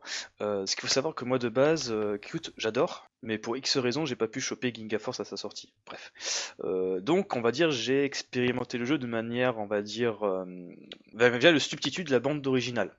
Bon, tu vois, genre, je connais quasiment de tête toutes les musiques de Ginga Force. Et je peux te dire qu'elle défonce parce qu'en fait, c'est Yasuki Yasui et tous ses meilleurs potes. Donc, euh, Yasui Watanabe, Kosaso, euh, Hiroto Sato et compagnie. Donc, en fait, quand on m'a donné euh, en cadeau euh, Ginga Force et que j'ai joué, donc moi déjà je jubilais parce que j'ai dit ah, putain, stage 1 c'est telle musique, c'est telle musique, c'est telle musique, etc., etc. Et en fait, tu te rends compte que Ginga Force a une. Le, le mode chronicle, en fait, le mode histoire, le mode de base de Ginga Force qui a que ça, euh, les mecs, ils se sont fait plaisir à vraiment raconter, on va dire, entre guillemets, l'histoire d'un d'un animé, quoi. Bon, c'est écrit cheapos, hein, il faut dire ce qui est dit, euh, Ginga Force, c'est quand même cheapos, mais tu vois, il y a un effort euh, de camoufler, on va dire, euh, le, peu de moyens qu'ils avaient, et des trucs super classe et plutôt bien foutus, que tu fais, ah oui, quand même, ça rend super bien, il y a des vrais moments d'épicness, je pense notamment au troisième stage, où d'un coup, tu sais, t'as la caméra qui est en... Un peu comme Ginga Force sur certains boss, qui se trouvent euh, en croix quart derrière le vaisseau, Sauf ce stage-là, tu devais découvrir des missiles euh, qui dirigent vers un objectif. Enfin bref, c'est super bien animé. Et même l'histoire est plutôt bien construite. Avec justement euh, des boss qui sont peut-être pas si méchants que ça, et les gentils qui sont peut-être pas si gentils que ça. Peut-être qu'il y a des grosses imaginations derrière qui font que euh, tu, tu te bats peut-être pas pour les causes qui fait que tu es le sauveur de ta planète et compagnie. Ouais, ça reste très très léger hein, là sur euh, ce que j'ai vu moi du mode Chronicles pour l'instant. Bon, c'est Oui, euh, voilà. c'est de l'intermission, hein, mais c'est euh, le mode arcade découpé en gros avec des petites euh, des petites scénettes en plus. Mais euh, D'ailleurs, je vais, je vais revenir parce qu'en fait, justement, et après je finis ma parenthèse Ginga Force, il y a surtout un passage que moi, euh, j'étais fou quand j'ai joué à Ginga Force, le stage 7, bon, qui est déjà qui est très épique, hein. tu te rends compte qu'en fait, tu te fais manipuler et que, euh, entre guillemets, pour sauver euh, les, les habitants de la planète Seventia, parce que c'est un peu, peu le setup de, de Force et Noski Chronicles, la planète Seventia, et tu joues les armées, euh, en fait, tu dois euh, passer par un ascenseur spatial pour t'inscrire dans la base des, méchants et compagnie. Et en fait, à ce moment-là, quand tu es dans l'ascenseur spatial, euh, le premier, le boss qui arrive, en fait, c'est un véhicule de sécurité, donc, de police, qui vient, et d'un coup, il y a un personnage qui parle, et t'as le, le personnage donc de Ginga Force, hein, Margaret, qui se met à hurler Natsuki. Et moi, j'étais fou quand j'ai joué, euh, genre tu sais, en mai dernier à, Natsuki- à Ginga Force, je fais Oh, mais c'est Natsuki de Natsuki Chronicles Ah Donc j'étais vraiment un gros taré, et j'ai pris un grand pied, parce qu'en plus le boss était vachement cool. Et là, blanc, je passe sur Natsuki Chronicles. J'espère que c'est un minimum cohérent, parce que j'ai l'impression de te dire des propos euh, totalement dis non, c'est juste que tu on a compris oui. que t'appréciais Cute beaucoup quoi. Oui, je suis, un- je suis peut-être le seul fanboy de Ginga Force en France. Donc ouais, je- tout ça pour arriver à Natsuki Chronicles, euh, c'est qu'en fait, moi, j'étais totalement fou. Parce que tu te rends compte qu'en effet, bon, euh, l'histoire même de Natsuki Chronicles est très anecdotique. Et si t'as pas joué auparavant à Ginga Force, tu t'es pas tapé, on va dire, les traducteurs, les traductions faites par des mecs euh, sur System Eleven, euh, toute l'histoire de Natsuki Chronicles, tu t'en fous en fait. Euh, elle est totalement anecdotique et elle est pas intéressante. Mais le temps, le, le fait étant, c'est qu'en fait, il y a plein de références à Ginga Force et moi j'étais totalement fou quoi. Et puis, et puis tu, tu peux voir du coup de l'autre côté de, de, de- Oui, de ce cri totalement. que tu décrivais tout à l'heure. Mais totalement, c'est. C'est En fait, déjà, tu te rends compte que Natsuki, euh, c'est une nana, mais qui est. pff, qui est conne. qui est vraiment conne. Parce qu'en fait, euh, en fait, le truc, c'est qu'il faut savoir que Margaret et son. Le, enfin, le pilote du vaisseau de, de Ginga Force, Alex, euh, font partie, en fait, euh, du Mitsuguri Security Service, qui est en fait, on dit, des policiers qui vont capturer des bandits. Donc tu vois, les boss, tu les butes pas, tu vas juste capturer le vaisseau et les mettre en tôle. Euh, dans Natsuki Chronicles, tu joues en fait, euh, je sais plus quel nom à la con, mais grosso merdo, tu vois, c'est une équipe d'attaque de défense, où en fait, euh, le premier boss... Ça commence bien déjà, l'attaque de défense, on a, on a tout compris, tu vois. Enfin, je sais plus, c'est un délire comme ça. Mais et en fait, ça correspond bien du coup. Ah, mais totalement, et en fait, on te dit, ouais... Euh, il y a une course poursuite patati patata, tu vas aller euh, comment dire, aller à, rapprocher de l'obga qui fout le bordel. Donc déjà, tu sais, ils font référence aux événements du premier stage de Ginga Force. Enfin bref. Donc en fait, à la fin du premier stage de Chronicles, t'as le boss. mais c'est, putain, mais l'histoire elle est pourrie. Euh, c'est pas du tout manichéen au possible. Euh, en fait, tu vois, le gars, la Natsuke fait au, mec, euh, c'est la police, arrêtez-vous, vous êtes cerné, rendez-vous. Et le mec fait, non, je m'arrêterai pas, c'est comme ça, je gagne ma croûte. Donc tu vois, tu niques le boss, tu niques le boss, et après, tu t'as le boss de Natsuki qui fait non, mais en fait, élimine-le. tu fais ok, d'accord. Et tu vois, en fait, au fur et à mesure, tu, tu butes le gars, et en fait, le vaisseau explose, et le gars, il hurle à la mort. Le type, le méchant, il est en train de mourir. On lui a donné l'ordre de buter le gars. en question tout ce qui est de tout ce qui était posé de, de, pacification du, du, précédent quoi. Oui c'est ça exactement et surtout Natsuki il fait ah, j'aurais pu le convaincre d'arrêter j'aurais évité de, de, verser du sang. Et en fait, déjà j'ai vu ça, j'ai éclaté de rire. Et en fait, quasiment tous les niveaux de Natsuki Chronicles, du mode Chronicles, c'est ça en fait. Tu te rends compte qu'en fait, euh, les, ce, que tu, ce que tu pensais que les gentils, on va dire, euh, le Missiguri Security Service, en fait, c'est des gros connards. et que tu butes des mecs, mais tu vois qui qui se battent, on va dire, pour, pour une noble cause.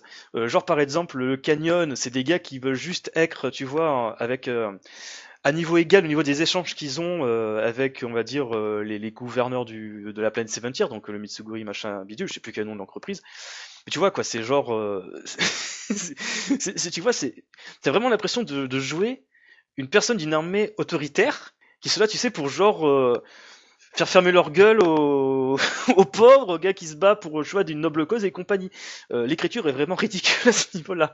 Ouais, mais ça, ça, reste quand même, ça, ça, reste quand même un bon, un bon twist dans le sens où à la base tu, tu crois que t'es une espèce de, de police pacificatrice, alors que là en fait, Totalement. juste tu, tu massacres l'opposition euh, avec euh, grande cruauté, quoi. Ça me rappelle quelque chose. Mais quand même avec Nasuki qui fait ah quand même, qu'est-ce que tu ferais euh, Margaret à ma place? Ah c'est pas bien ce que je fais quand même et tu fais non mais sans déconner. C'est peut-être enfin, réaliste en fait tu joues un CRS juste. CRS contre gilet jaune. J'aurais peut-être pas dû lancer la grenade, mais bon. J'aurais pas dû, pas, rendre euh, aveugle le type en face de moi. J'aurais pas dû lui donner un coup de macraque sur le crâne. Enfin bref, tout ça pour dire qu'en fait, euh, le gros truc, bah là par contre c'est du pur spoil. Hein. Euh, le stage 7 de, de Natsuki Chronicles, en fait, bah, tu revis de l'autre côté du miroir bah, le boss du stage 7 de Ginga Force. Donc euh, tu te mets à la place de Natsuki qui veut empêcher bah, Margaret et Alex de, entre guillemets, euh, faire des choses mal. Bon, bien entendu, euh, enfin bref, voilà. Parce que j'ai bien aimé, c'est qu'en fait, donc tu contrôles le gros vaisseau de Ginga Force, donc ah, moi j'ai crié, c'était super cool. Mais surtout qu'en fait, avant de faire ce stage, tu fais un mode tutoriel et t'as toute une petite scénette où en fait, tu vois, elles passent leur classe, elles font ah, moi j'ai Margaret fait ah, j'aime pas trop contrôler ces gros vaisseaux. Ah mine de rien, j'aimerais pas être poursuivi par un de ces machins un jour. et t'as qui fait, ouais, comme si ça devait arriver. et tu vois, ça, genre, genre, ça se passe 3-4 ans dans l'histoire euh, du jeu. Enfin bref, tout ça pour dire que l'histoire de Suki Chronicle, c'est du gros nawak. Euh, ouais, mais qui reste quand même tissé réellement euh, à l'intérieur de l'histoire du, du, du, précédent. Donc il y a, y a, quand même euh, un vrai effort, malgré euh, tout le côté manichéen et ridicule, un vrai effort de, de, de, de narration et de, cohérence d'univers, quoi, en fait. Alors après, le souci, c'est que donc oui, en fait déjà, si tu n'as pas joué à Ginga Force, tu t'arrestes pas un minimum à la lore de Ginga Force, ça fait beaucoup. Euh, L'histoire de Natsuki Chronicles, tu... Bah, ouais, elle fait pitié, si, elle fait pitié en soi si, si tu la relis pas euh, à Ginga Force. C'est ça. Elle fait pitié. De base, le jeu ne lit, ne lit pas euh, l'univers des deux jeux, en fait. Donc si t'es un gars euh, qui chope au pif Natsuki Chronicles, comme si ça allait être le cas, tu ne sauras à aucun moment pourquoi, qu'est-ce que l'univers du jeu, etc. etc. C'est d'ailleurs c'est ça que je reprocherais, c'est que c'est pas assez contextualisé euh, pour les gens qui n'ont pas joué à Ginga Force, d'autant plus que Ginga Force c'était uniquement en japonais. Donc même si tu l'avais joué à l'époque en, l'important, bah, l'histoire t'est un peu passée au-dessus si t'as pas eu, on va dire, la motivation de chercher des gars qui ont fait des traductions anglaises. amateur. et c'est aussi un truc qui m'a un peu marqué, c'est qu'en fait, les, les boss et même le méchant de Natsuki Chronicles sont nettement moins marquants que ceux de Ginga Force. Ce qui est un peu cruel avec un choc de un, écart de génération en plus, ça, ça, fait un peu mal le gueule. Quoi. Ouais, après, on peut le voir euh, de façon un peu mignonne et de se dire que de toute façon, l'essentiel, c'est le mode arcade, comme dans tous les shmups. Le scénar, on s'en fout. Et du coup, c'est du fan service, en fait. Ça parle aux fans, mais après, ça s'arrête là, quoi. Là, tu as très bien dit, Kazoo, c'est totalement ça, en fait. Moi, je pensais qu'en fait, euh, le mode arcade, c'était un, ajout sympathique euh, pour faire taire, on va dire, les critiques qu'il y avait eu à l'époque de Ginga Force. Mais finalement, c'est vraiment là où est le nerf de la guerre que finalement le mode Chronicles, bah, c'est juste peut-être un kiff du directeur. C'est un bon tuto. Et aussi, oui, oui, c'est vrai que c'est un bon tuto, ça permet de te faire la main euh, sur le, mode arcade. Euh, bon, même si, euh, ouais, même si on va dire que dans les conditions du mode arcade, tu n'aurais pas le même setup niveau arme que sur le mode Chronicles, où tu auras tendance justement, vu que tu peux customiser l'équipement de ton vaisseau, à te faire le setup parfait pour faire tout ça de manière la plus simple possible. Bon, je, pense que, je pense que les gens ont vu à quel point j'adorais Ginga Force, Inasuki Chronicles. Je suis peut-être d'ailleurs le seul fan français de ce jeu. Ah, c'est sûr.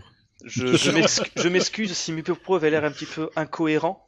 Mais c'est l'excitation qui parlait, il y a un côté émouvant. Euh. Oui, oui, un côté émouvant du gars euh, qui a rongé sans frein pendant X années, euh, qui a un bienfaiteur qui lui a offert le jeu et qui le redécouvre et que ah, c'est trop bien. Ah oui, et dernier point avant qu'on arrête de parler d'Insuki Chronicles, c'est qu'il y a un truc de bien, c'est que dans Ginga Force, en fait, les armes fonctionnaient sur la base de munitions. Donc en fait, au départ, tu as une puissance de feu correcte, et au fur et à mesure que tu vas abuser d'une arme, euh, celle-ci va devenir moins puissante, et le seul moyen de recharger, entre guillemets, c'est de fronter les, enfin, buter les ennemis, récupérer les power-ups. Euh, cette notion-là a disparu de Nasuki Chronicles, donc c'est toute façon bien mieux, notamment quand tu es un pur euh, nab euh, qui euh, a deux pouces opposables, non opposables, je sais plus, ou les doigts palmés. Les doigts palmés, ouais, c'est ça fonctionne. Ou une absence de pouces opposables. Merci. donc sur ce, Hubert Vinis, je te propose d'enchaîner sur les impressions que nous avons tous les deux sur des Atopia, mais vu que j'ai beaucoup tenu le crachoir, c'est à ton tour. Eh bien, écoute, allons-y. Alors déjà, euh, donc c'est le, deuxième jeu de, Hey qui, nous avait euh, asséné une bonne grosse baffe avec euh, Mekaritz et puis sa, sa suite remake upgradée Mekaritz style Rondo. Donc déjà c'est un jeu avec un scénar, lui aussi, qui est une espèce de retournement de, du mythe de la tour de Babel. En gros, une jeune fille, une jeune, une lycéenne tombe dans un, gouffre et découvre que il y a un monde de la surface dans lequel elle habite et dans le fond il y a un monde habité par des monstres.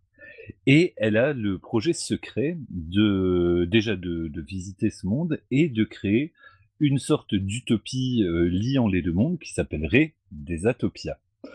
Et euh, les deux personnes qu'elle a, qu'elle a embauchées, de, de, de lycéennes, euh, Akane et Aoba. C'est des lycéens de souvenir. Euh, comment? C'est des lycéens de souvenir, non? Euh, je, c'est possible, je, je sais, vu, vu que là c'est en, en, anglais que j'ai lu le scénar, je, je saurais pas te dire. Donc disons lycéen, voilà, qui euh, qui se rendent compte que bah au final elle veut pas seulement euh, visiter le monde, le découvrir, mais vraiment genre faire une révolution et puis euh, casser la limite entre les deux mondes, d'où le, le mythe de Tour de Babel que, que, c'était plus plus tôt. Donc elle se rebelle contre Momoko. Et donc, du coup, ça explique aussi la structure étrange de votre, euh, de votre vaisseau, parce que c'est un vaisseau à la base qui est fait pour de, bah, de la spéléologie. Donc, le, les armes du, du, vaisseau, euh, bah, bah, déjà, sont, sont des armes qui ont une dimension euh, élémentale, enfin, liée aux éléments. On a quatre armes qui sont une dirigée dans les quatre directions. Euh, vers le bas, c'est de l'eau. Vers l'avant, c'est un tir frontal de destruction. Vers le haut, ce sont quelques bombes. Et à l'arrière, c'est une sorte de queue à la euh, dragon. Euh, je, je sais plus comment il s'appelle. Dragon Breed. Comment? Dragon Breed. Dragon Breed, voilà. Et des, qui, qui absorbe les tirs. Et donc le, le, système de jeu est vraiment intéressant parce que chaque, chaque arme donc a une, une influence sur le, les zones que tu traverses par exemple, quand tu tires de l'eau euh, par euh, l'arme ventrale, l'arme qui va vers le, bas, euh, tu peux faire pousser des fleurs. Et tu chopes des bonus, etc. Il y a, vraiment une, un équilibrage et une utilisation des armes qui est très intéressante. Comme tu laisses les armes éteintes, elles se rechargent. Ça fait que quand tu les lances, euh, après donc ce cooldown, ça balance d'abord un énorme tir et ensuite tu la laisses appuyer. Euh, le tir bah, s'amenuise un peu et puis arrive à sa, à sa vitesse de croisière en gros. Il y a plein de trucs cachés partout. Quand vous tirez dans le décor, ça fait apparaître des, des petits, euh, des, espèces de, de petits carrés en surimpression qui débloque des espèces de, de, de, de, personnages, de bonus, de bombes, des machins. Ça dépend, ça peut être soit des bonus dans le muséum, donc des musiques, euh, des, des illustrations de compagnie, ou carrément des bombes, ou peut-être même des one-up, mais j'en ai encore ouais, jamais vu. Des one-up aussi, il y, y, y a, vraiment de, tout, euh, et il y en a partout, quoi. Donc donc c'est vraiment un jeu de où tu, tu découvres, plus tu le joues, plus, plus tu découvres euh, des choses. Et en gros, le premier run, euh, l'idée c'est de euh, monter bah, cette tour, euh, cette proto-tour de Babel pour aller éliminer Momoko. Mais si, comme dans, bah, dire que, comme dans le jeu précédent, que, comme dans Mekaritz Rando, il faut que ça se fasse dans un temps limite. Donc le, premier run, je crois que c'est un quart d'heure. Si on le termine pas dans le quart d'heure, il est très facilement finissable, mais si c'est pas dans le quart d'heure, bah t'as la mauvaise fin. Mais néanmoins, à chaque partie, au début en tout cas, ça débloque un deuxième run avec un autre enchaînement euh, de stages et avec des nouveaux boss. Parce que le jeu est chargé ras la gueule de contenu. Donc on l'avait déjà dit, mais il y, a, euh, il y a 24 stages différents, il y a 21 boss, 21 routes. Et euh, au sein de ces routes, en plus, si on arrive à atteindre les objectifs cachés qui diffèrent de, de, de, route en route, la première donc c'est un quart d'heure, mais les autres c'est, enfin, il y a 36, il y a 36 options, mais à chaque fois il y a, il y a un objectif. Ça peut être en effet finir le, enfin, être le plus rapide possible, euh, sauver genre de souvenir euh, 10 000 animaux, euh, faire tel nombre de points. C'est souvent des objectifs comme ça en fait. Ouais, parce que voilà, les objectifs sont, sont variés en plus, quoi. Et mm, du, du coup, suivant euh, les, les routes, des fois, bah, si l'objectif est pas rempli, bah, ça s'arrête au stage où tu as loupé ton objectif et point barre, quoi. Mais donc les stages sont aussi liés aux éléments. Il y a des stages sous l'eau, il y a des stages dans, dans l'air. Enfin, il y a, il, y a, il, y a, il y a plein, plein, plein de choses. Il y a un truc intéressant, c'est que quand on lance, euh, donc les quatre armes sont liées euh, chacune à un bouton. Mais euh, plus tu lances d'armes en même temps, plus ton vaisseau se ralentit. Donc, il faut être capable de gérer vraiment, parce que sinon, bah, tu fous les quatre armes et puis t'es plus ou moins intouchable, mais t'es tellement lent que bah c'est chaud. donc, euh, donc il faut vraiment manier, euh, manier ces quatre directions. Et c'était le principal problème de Momo Hero Underground, enfin un des principaux problèmes, parce que donc Desatopia est une version euh, upgradée, récupérée, réappropriée et retravaillée par Hey euh, de Momo Hero Underground. Et donc là, on peut remapper les touches sans aucun problème. Elles sont déjà mappées pour euh, quasiment tous les contrôleurs existants, enfin en tout cas le contrôleur Xbox One euh, et euh, le contrôleur PS4. Et sur le clavier, tu peux remapper sans aucun problème. Ça fait que du coup, l'ergonomie, elle est impeccable et ultra intuitive. Et il y a un système que je trouve bah, assez excellent. En fait, c'est le, système de, de, de shop quoi, qui euh, il y, a, des boutiques dans, dans, le jeu, mais qui apparaissent littéralement à l'écran euh, en pleine action. quoi. C'est pas tu rentres dans une pièce, c'est il y a, y a, un petit gugus avec euh, une, je sais pas, par exemple une citrouille sur la tête. là, non, c'est vraiment à l'écran et tu euh, as, quatre trucs que tu peux acheter, il faut que tu te diriges vers le truc, mais les ennemis sont encore à l'écran, les boulettes sont encore à l'écran, donc faut faut gérer quoi. C'est un, un chemin aussi à, à énergie. Oui, excuse-moi, je, je, je déroule. Moi, je, te coupe la, je te coupe la parole, c'est qu'en fait, surtout la boutique permet justement, euh, notamment quand c'est un petit peu le rush, euh, de s'abriter des petits ennemis. Oui, parce que oui, les bords de la boutique, oui, euh, absorbent, t'as raison, ouais, empêche les tirs ennemis de te toucher.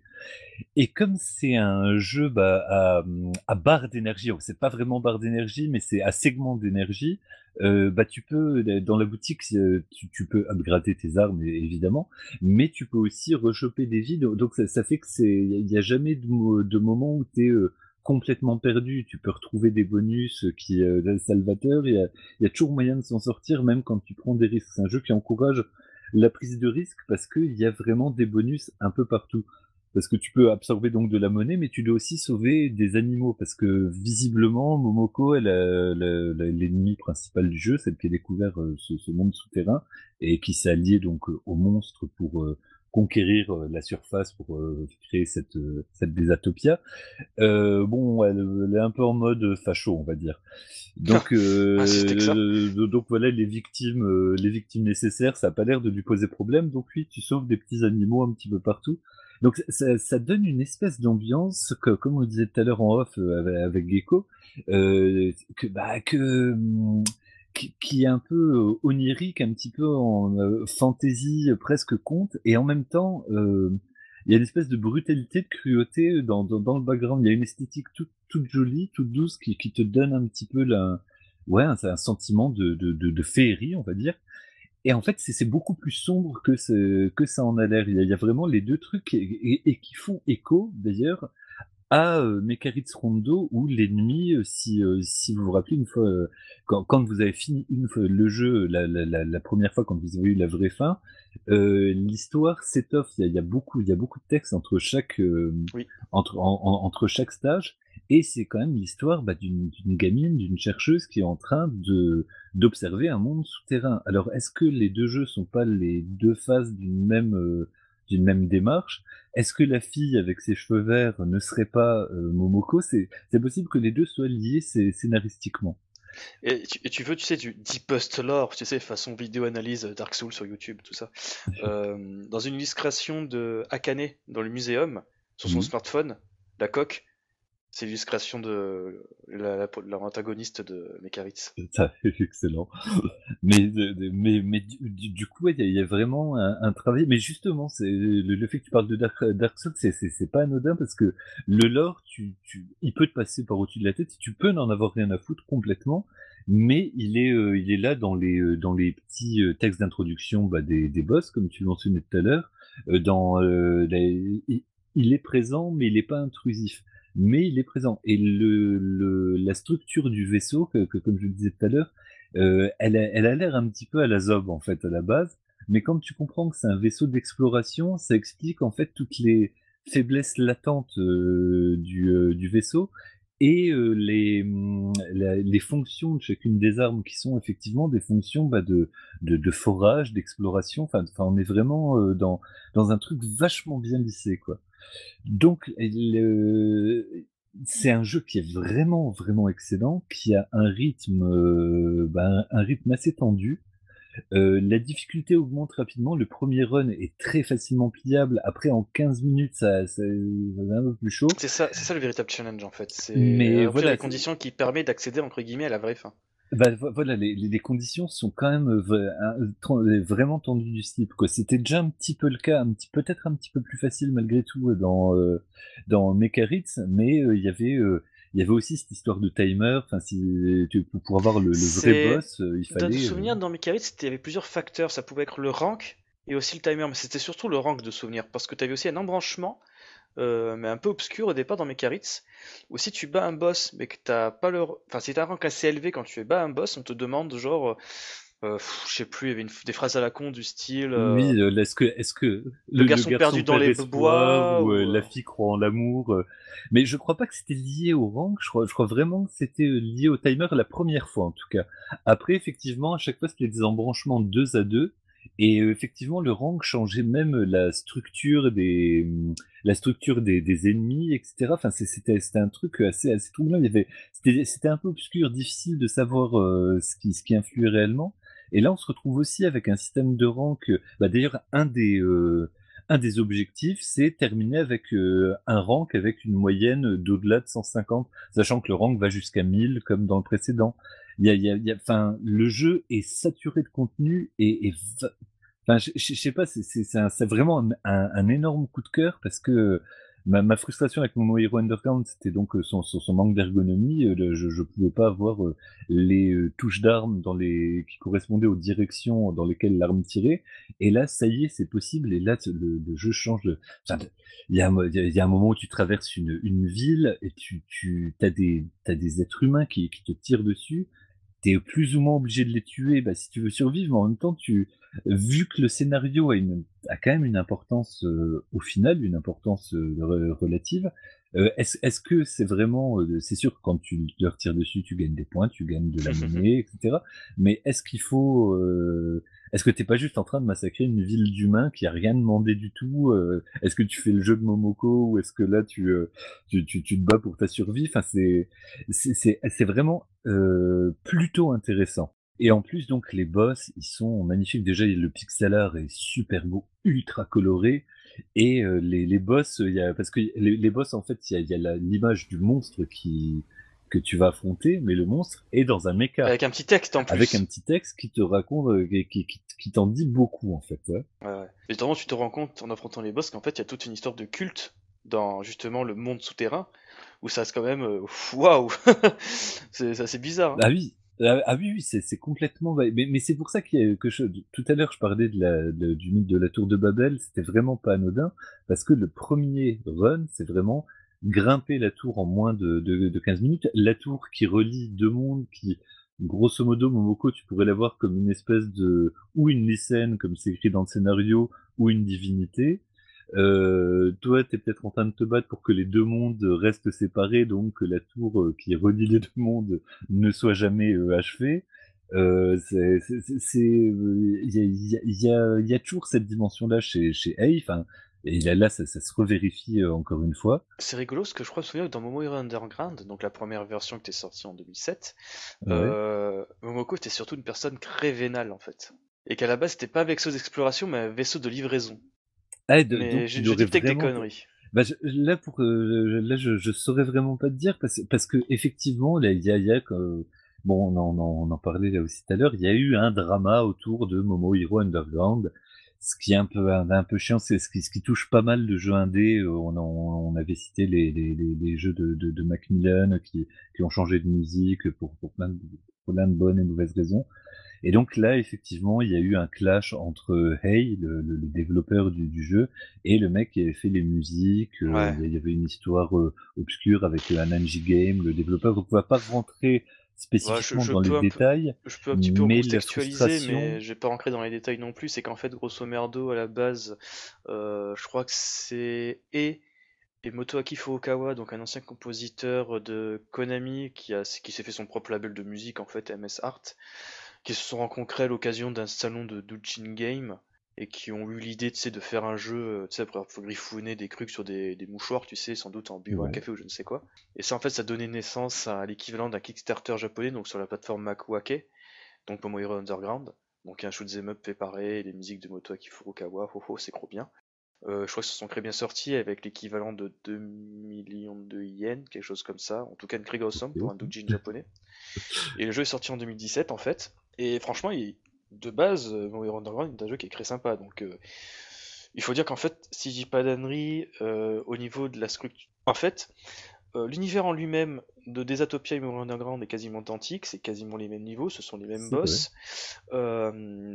Euh, Peut-être que sur certains points, le scénario a été remanié pour justement qu'il y ait une véritable différence entre les deux jeux, etc. Mais il faut aussi surtout expliquer, c'est que. Bah, il y avait des bugs. Il faut savoir qu'à peu près à la même époque, tu avais, et justement qui avait sorti Mecharitz sur Steam avec Anaji Game en tant qu'éditeur et qui voilà quoi ça avait plutôt bien marché et que bon euh, en tant que petit euh, gars de France et de Navarre euh, est-ce que t'as vraiment envie de t'importer Momo Hero Underground qui coûte 50 balles en boîte, que le gars ne livre pas à l'étranger, et quand tu leur poses la question, tu fais Ah ouais, bah, euh, passer par un, serveur, un proxy comme Tenso ou je ne sais quoi, parce que nous on fait pas les livraisons à l'étranger. Ouais, pas, euh... je, je, sais que pour avoir mon Hero Underground, j'avais galéré, mais, mais comme un sac, quoi. C'est, je crois que c'est voilà. la seule fois où je m'étais, où j'avais fait autant d'efforts pour avoir un, pour avoir un Dojin, quoi. C'était d'habitude. Et c'est ça, le jeu, coûtait, et le jeu coûtait 50 balles, quoi. Donc tu ouais. sentais que le gars, euh, à la base, euh, et il voulait quand même, tu vois, un petit peu le proposer au plus grand nombre avec Anaji Game. Et je pense qu'il y a eu des petits couacs à ce niveau-là avec, justement, euh, Motoki Furukawa et le label MS Art, hein, qui distribuait le jeu dans sa version originale. Où ils ont fait, bah, euh, non, euh, va te faire voir. Euh, D'ailleurs, pour l'anecdote, euh, Momo Hero Underground, si je dis pas d'annerie, euh, je sais plus si c'est le nombre de bombes ou de vie, mais quand en fait tu es overstock, donc quand tu prends une bombe ou une vie supplémentaire, alors que tu en as déjà le nombre maximum, en fait ton score fait un reset. je sais plus quel était le délire exactement, il y avait un truc comme ça, et en fait, quand il y a un joueur qui a pointé ce souci-là euh, sur le compte Twitter de Momo Hero Underground, ils ont fait Ah euh, oui, bah euh, ils ont dit très poliment, va te faire fou qu'on fera jamais une mise à jour. Donc voilà. bah, il y avait le problème là, puis le problème de mapping, les écrans noirs, les problèmes voilà. de lancement. Il y, avait quand même toute une liste de bugs. euh, que mais le les jeux d'Ojin souvent sont, sont, sont figés dans le temps. Mais, mais, mais ce qui est marrant, ce, ce que, ce que tu décris là, c'est ça, ça dit bien, ça, met bien en avant la, la logique d'Ojin un peu fermée sur elle-même, et puis la logique euh, bah, de de partage universel qu'on peut retrouver éventuellement dans Steam et compagnie, sais, de, de, de vouloir proposer le jeu au plus grand nombre, quoi, qui sont rentrés en per- euh, voilà, vraiment en confrontation et qui ont ab- abouti à bah, cette espèce de, de semi-divorce. Mais alors, le problème, c'est que euh, bah, quand tu t'es... euh, Je, je dis pas que les, les musiques sont moins bien ou mieux, c'est- pas la, la question, mais quand tu es habitué aux musiques euh, et à l'ambiance du, du produit originel et qu'on te propose euh, la même chose, mais ouais, on a juste changé les musiques, bah ça, ça change complètement le, le feeling que tu as du Mais- jeu, quoi. D'ailleurs, je peux enchaîner parce que justement, à Momo Underground, euh, ce qui était rigolo, c'est que tu avais les musiques des stages qui étaient composées par justement Motoaki Furukawa, donc ancien de Konami, qui a fait les musiques de Twinbee, Sexes, euh, Space Mambo et compagnie. Et tu avais à côté les, les musiques de boss qui étaient composées par E, donc un type euh, qui aime beaucoup tout est la sonorité Mega Drive, euh, très abrupte, violent avec des grosses basses et des grosses percussions. Et, et puis et puis les ambiances bien bien sombres, un petit peu un, un petit peu salaces, quoi. Pas salace, mais genre un petit peu, on va dire. Comment Un dire peu musclé, enfin je, je sais pas, mais Ouais, il, a- il- il- apocalyptique, il aime bien guillemets. mettre une ambiance pesante, quoi, disons. Ouais, une ambiance pesante. Donc ça faisait vraiment un côté Cracky School où t'avais, euh, comment dire, tu vois, le stage de niveau, euh, comme disait Hubert, féerique, euh, t'avais un peu d'onirisme, tout ça, et derrière t'as les boss, bah ils vont t'en mettre plein la face. Et c'est clair que justement quand il y a eu ce shift, donc quand Desatopia été annoncé par Naji Game, euh, enfin il y a eu tout un gramme à con, en grande partie lancé par euh, Motoaki Furukawa et sa horde de fans, enfin bref, c'est pas très intéressant cette partie-là. Mais tout ce qu'il faut savoir, c'est qu'en fait, la seule chose qu'on a perdu euh, de ce clash à la con, c'est qu'en fait, on perd entre guillemets les musiques de Motoaki Furukawa qui offraient un contraste intéressant. Parce que là, pour le coup, dans Desatopia, c'est E qui a fait toutes les musiques de A à Z. En sachant qu'il a peut-être remanié une ou deux pour les boss. Donc ça, ça, ça gagne entre guillemets en, en cohérence, Mais dans les mais euh, du, du coup oui le, le- cette espèce de, de Ah oui. rupture qui, qui mettait à jour les les ces, ces deux aspects, les, les deux phases du jeu disparaît euh, des, des- disparaît comme tu le disais euh, très justement tout à l'heure. Et d'ailleurs, Ah, excuse-moi, vas-y, je, je- j'en place juste une dernière. Parce qu'en fait, ce qui est marrant, c'est quand tu regardes, euh, bah, au moment de l'annonce des Desatopia et même maintenant sur Steam, les mecs, ils, tu vois, ils aiment bien marteler sur le fait que Momo Hero Underground et Desatopia, c'est deux jeux différents. Oui. Mais pour moi, c'est pas vraiment deux jeux différents. C'est que Desatopia, il te marave Momo Hero Underground, il lui crache un glavio dans pleine figure par terre en sang. C'est, Desatopia, c'est l'équivalent de, c'est ce qui est Mekaritz Rondo à Mekaritz. C'est un jeu qui a été amélioré et peaufiné. C'est un truc de taré en fait. En fait, On la seule pourrait chose même dire simplement terminé sais, pour Oui, euh, dans un sens. exactement. que- La seule chose qu'on perd, c'est les musiques de Motoaki Furukawa. À côté, on est tellement gagnant sur plein d'aspects. On a un muséum, on a euh, bah, justement le muséum avec des mu- musiques, euh, toute l'histoire des personnages, le background. On a un mode tutoriel qui n'était pas présent dans le jeu de base. qui est d'ailleurs extrêmement important pour un Oui. jeu qui est aussi contre-intuitif euh, par rapport au- à la majorité des C'est le, le tutoriel est, est important pour pouvoir rentrer dans le jeu. Quoi. On a, on a un jeu qui est mieux fini avec des options d'input euh, qui sont sûres de marcher à 100%. Il n'y aura pas de crash au lancement. Euh, T'as même un écran intermédiaire avant de lancer une partie qui te demande est-ce que tu veux jouer le mode euh, avec la vitesse à 9 ou la vitesse un peu moins rapide? Ouais, tu Non, peux non, même changer, bah, comme dans mes carrés Ritz Rondo, tu peux changer aussi les, les paramètres de, de rang. Tu peux Oui, Tu- tu- Vraiment, oui, c'est une version upgradée. Sans... Donc, ça fait toujours sourire quand tu vois des tweets. Oui, ce jeu n'a strictement rien à voir avec euh, Momo Hero Underground. Tu, sais, tu, tu sens vraiment que c'est un truc de rageux, quoi. c'est pas tort. Mais il a rien à voir parce qu'il éclate Momo Hero Underground. Il éclate, il le laisse entrer par terre. Mais, mais du coup, donc le jeu coûte. euh, là, là, il est sorti euh, en fin en fin janvier, le, le 20 janvier, il me semble, le 23 Oui. janvier. Euh, et c'est un jeu, il faut pas passer à côté. Non, non, non. C'est vraiment un jeu, il, il- il est beau, il est, il, est intéressant, il est réussi à être original dans un genre quand même extrêmement codifié qu'est le, qu'est le shmup, et euh, il apporte quelque chose, enfin les, les, les designs des monstres sont, sont surréalistes, les décors sont magnifiques, les musiques sont, belles, les, et, chaque personnage a sa petite histoire. Alors je sais que c'est c'est pas vraiment euh, le point qui, excite le plus les schmuppers, on est bien d'accord, mais tant pis, il y a, y, moyen de, faire complètement abstraction. Euh, et, chaque arme a sa, petite fonction qui, euh, qui change la donne. C'est vraiment. Mais c'est surtout c'est un jeu, mais au niveau des, mises en scène, c'est un truc de taré. C'est justement parler des boss. Qui, ils sont très nombreux, ils sont très diversifiés, ils ont leur propre background. Tu te rends compte qu'en fait, il y a vraiment une société dans ce monde souterrain, euh, avec des, des, comment dire, tu sais, une religion un peu, entre guillemets, stricte et compagnie. Tu fais waouh! Euh, c'est une mise en scène qui est quand même assez folle. Moi, je penserais toujours au, au boss euh, Diamante. Euh, D'ailleurs, ce qui est très marrant, c'est que tu te rends compte qu'en fait, les boss euh, se connaissent en creux, en fait. Donc des fois, par exemple, que t'en as un qui va mourir, il va dire euh, ah euh, c'est de ta faute, Imone ou Diamante, ah tu vois genre sur euh, en train de crever, ils vont blâmer la faute sur un autre un autre de leurs on va dire frères d'armes et compagnie. Donc c'est assez rigolo de voir cette dynamique entre les boss. Et puis justement, moi j'ai parlé du boss Diamante, donc le boss du Underground Ocean 2. Si je dis pas d'annerie, on le voit sur la route 2. Oui, car, effectivement, il y a, y a, y a pas mal de, de stages. Il y, a, il y, a des stages qui sont voilà de, de par exemple Ocean 1, Ocean 2 qui sont des stages réellement différents, c'est pas juste euh, un petit remaster où on a changé euh, deux trois patterns, c'est vraiment des stages différents. Et surtout avec une musique différente et une ambiance totalement différente. Et ouais, et, effectivement, ouais, du, du, coup, chaque, chaque route est intéressante à faire et chaque route est intéressante à vaincre. Enfin, c'est c'est du bonheur. Je viens de me rappeler bah, justement de Krefl, qui est apparemment le leader de, de l'espèce de secte religieuse, mais oh, le boss, C'est. Euh, je, je sais pas si autour de cette table il y a des gens qui ont joué à Gunstar Heroes. Euh, enfin, tous les jeux créateurs en général, mm. t'as toujours un boss à la con euh, dans le Dice Palace où c'est en fait. genre, tu sais, c'est un, un, ennemi qui, qui, a des bras tout, tout gros, mais tu vois, dans l'animation, c'est juste des sprites qui, qui, qui, font une rotation sur eux-mêmes, tu vois ce que je veux dire? Oui, oui, oui. Tu vois, c'est un peu l'impression que c'est la vallée dérangeante. et en fait, genre tu vois des boss qui font des grands écarts avec les sprites qui bougent et tout, c'est super bizarre. Je crois d'ailleurs c'était Curryman dans Gunstar Heroes.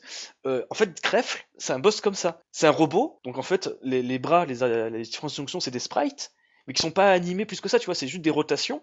Et des fois, quand au fur et à mesure que tu vas le défoncer, il va se mettre à faire des grands écarts, à devancer plus de tirs, mais oh, moi j'adore ce genre de truc un peu en mode set de la Super euh, Nintendo, quoi. Ouais, ouais. moi j'adore quand je vois des trucs comme ça, ça me fait criper. Et puis même des, des, des boss avec des, enfin, je sais pas, un espèce de gros œil central, euh, mi-machine, mi-organique, enfin, il y a, y, a, y a, vraiment une, une ambiance. Euh, ultra singulière. Enfin, enfin c'est vraiment. Et, et là, on parle beaucoup de l'histoire, on parle beaucoup du lore, mais vraiment, le gameplay est aux petits oignons et il est d'une ergonomie exemplaire. Ah ouais, non, mais honnêtement, c'est. On dira jamais assez pour moi, mais Karitz, c'était genre mais le shmup parfait à mettre dans les mains entre guillemets de tout le monde.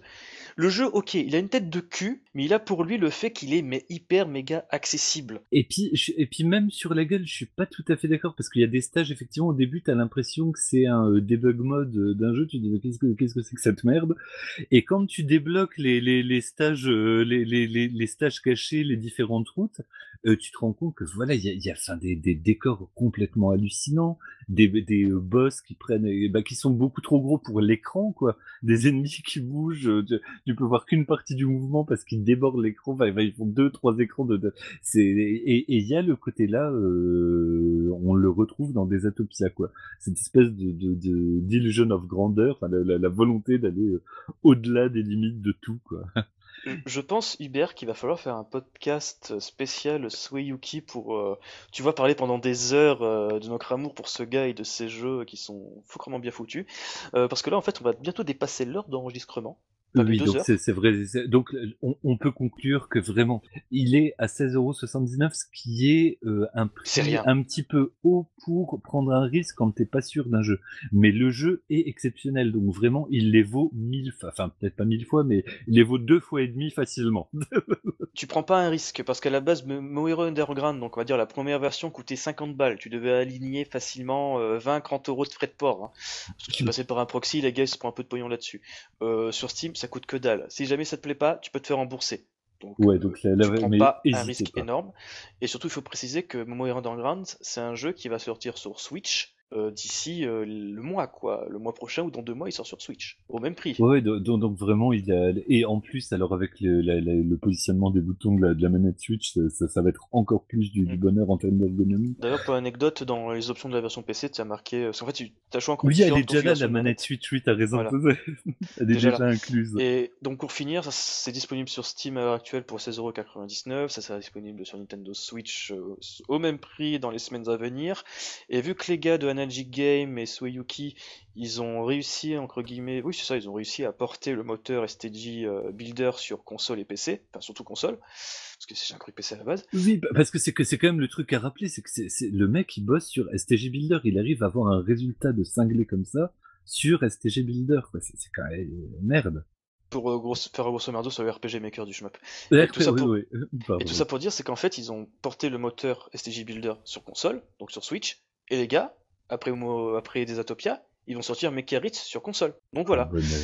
Euh, c'est tout ce que j'ai à dire. Bah écoute, voilà, oui, bonheur, orgasme, euh, chapiteau, tout ce que vous voulez, vraiment, passez pas à côté du jeu, ce serait vraiment dommage. Euh, J'insiste parce que c'est, ça, ça me ferait tellement chier qu'il fasse un four parce qu'il y a vraiment, euh, mais une dose d'amour, de soin dans, dans, dans le dans, dans le jeu là que j'avais déjà trouvé dans dans, dans Mecharit's Rondo et, et qui, qui là est en plus avec, avec des couleurs en plus et puis euh, un design qui euh, fera peut-être moins saigner les yeux de des gens qui sont pas euh, qui, qui, qui ont été un petit peu brusqués par l'esthétique de de Mecharit's Rondo. J'ai tellement envie de continuer à parler de ce mec, mais en fait, il faudrait un autre podcast Oui, et on ouais, donc carrément je notre case. Donc, il est temps de conclure ce podcast après quasiment deux heures d'enregistrement. Dieu merci pour vous qui nous écoutez. Ça fera sans doute une heure et demie, une heure et quart. Enfin bref, donc euh, comme d'habitude, on remercie l'association BadGeek, badgeek.fr, l'agrégateur de passion. Euh, vous retrouverez tous les liens cités euh, dans l'émission sur la fiche du podcast sur schmeupémol.com. Bien entendu, vous pouvez nous suivre sur Twitter, Facebook, sur le site, laisser des commentaires et compagnie, allez sur notre Discord dont le lien est sur schmeupémol.com. À côté de cela, vous pouvez suivre les podcasts sur Spotify, iTunes, BadGeek, PodCloud. Faut peut-être bientôt les suivre sur YouTube. On est partout, c'est magnifique. Et puis réagir en direct, attention. Oui, en direct différé parce que voilà quoi, on est, Parce qu'on sera peut-être pas là.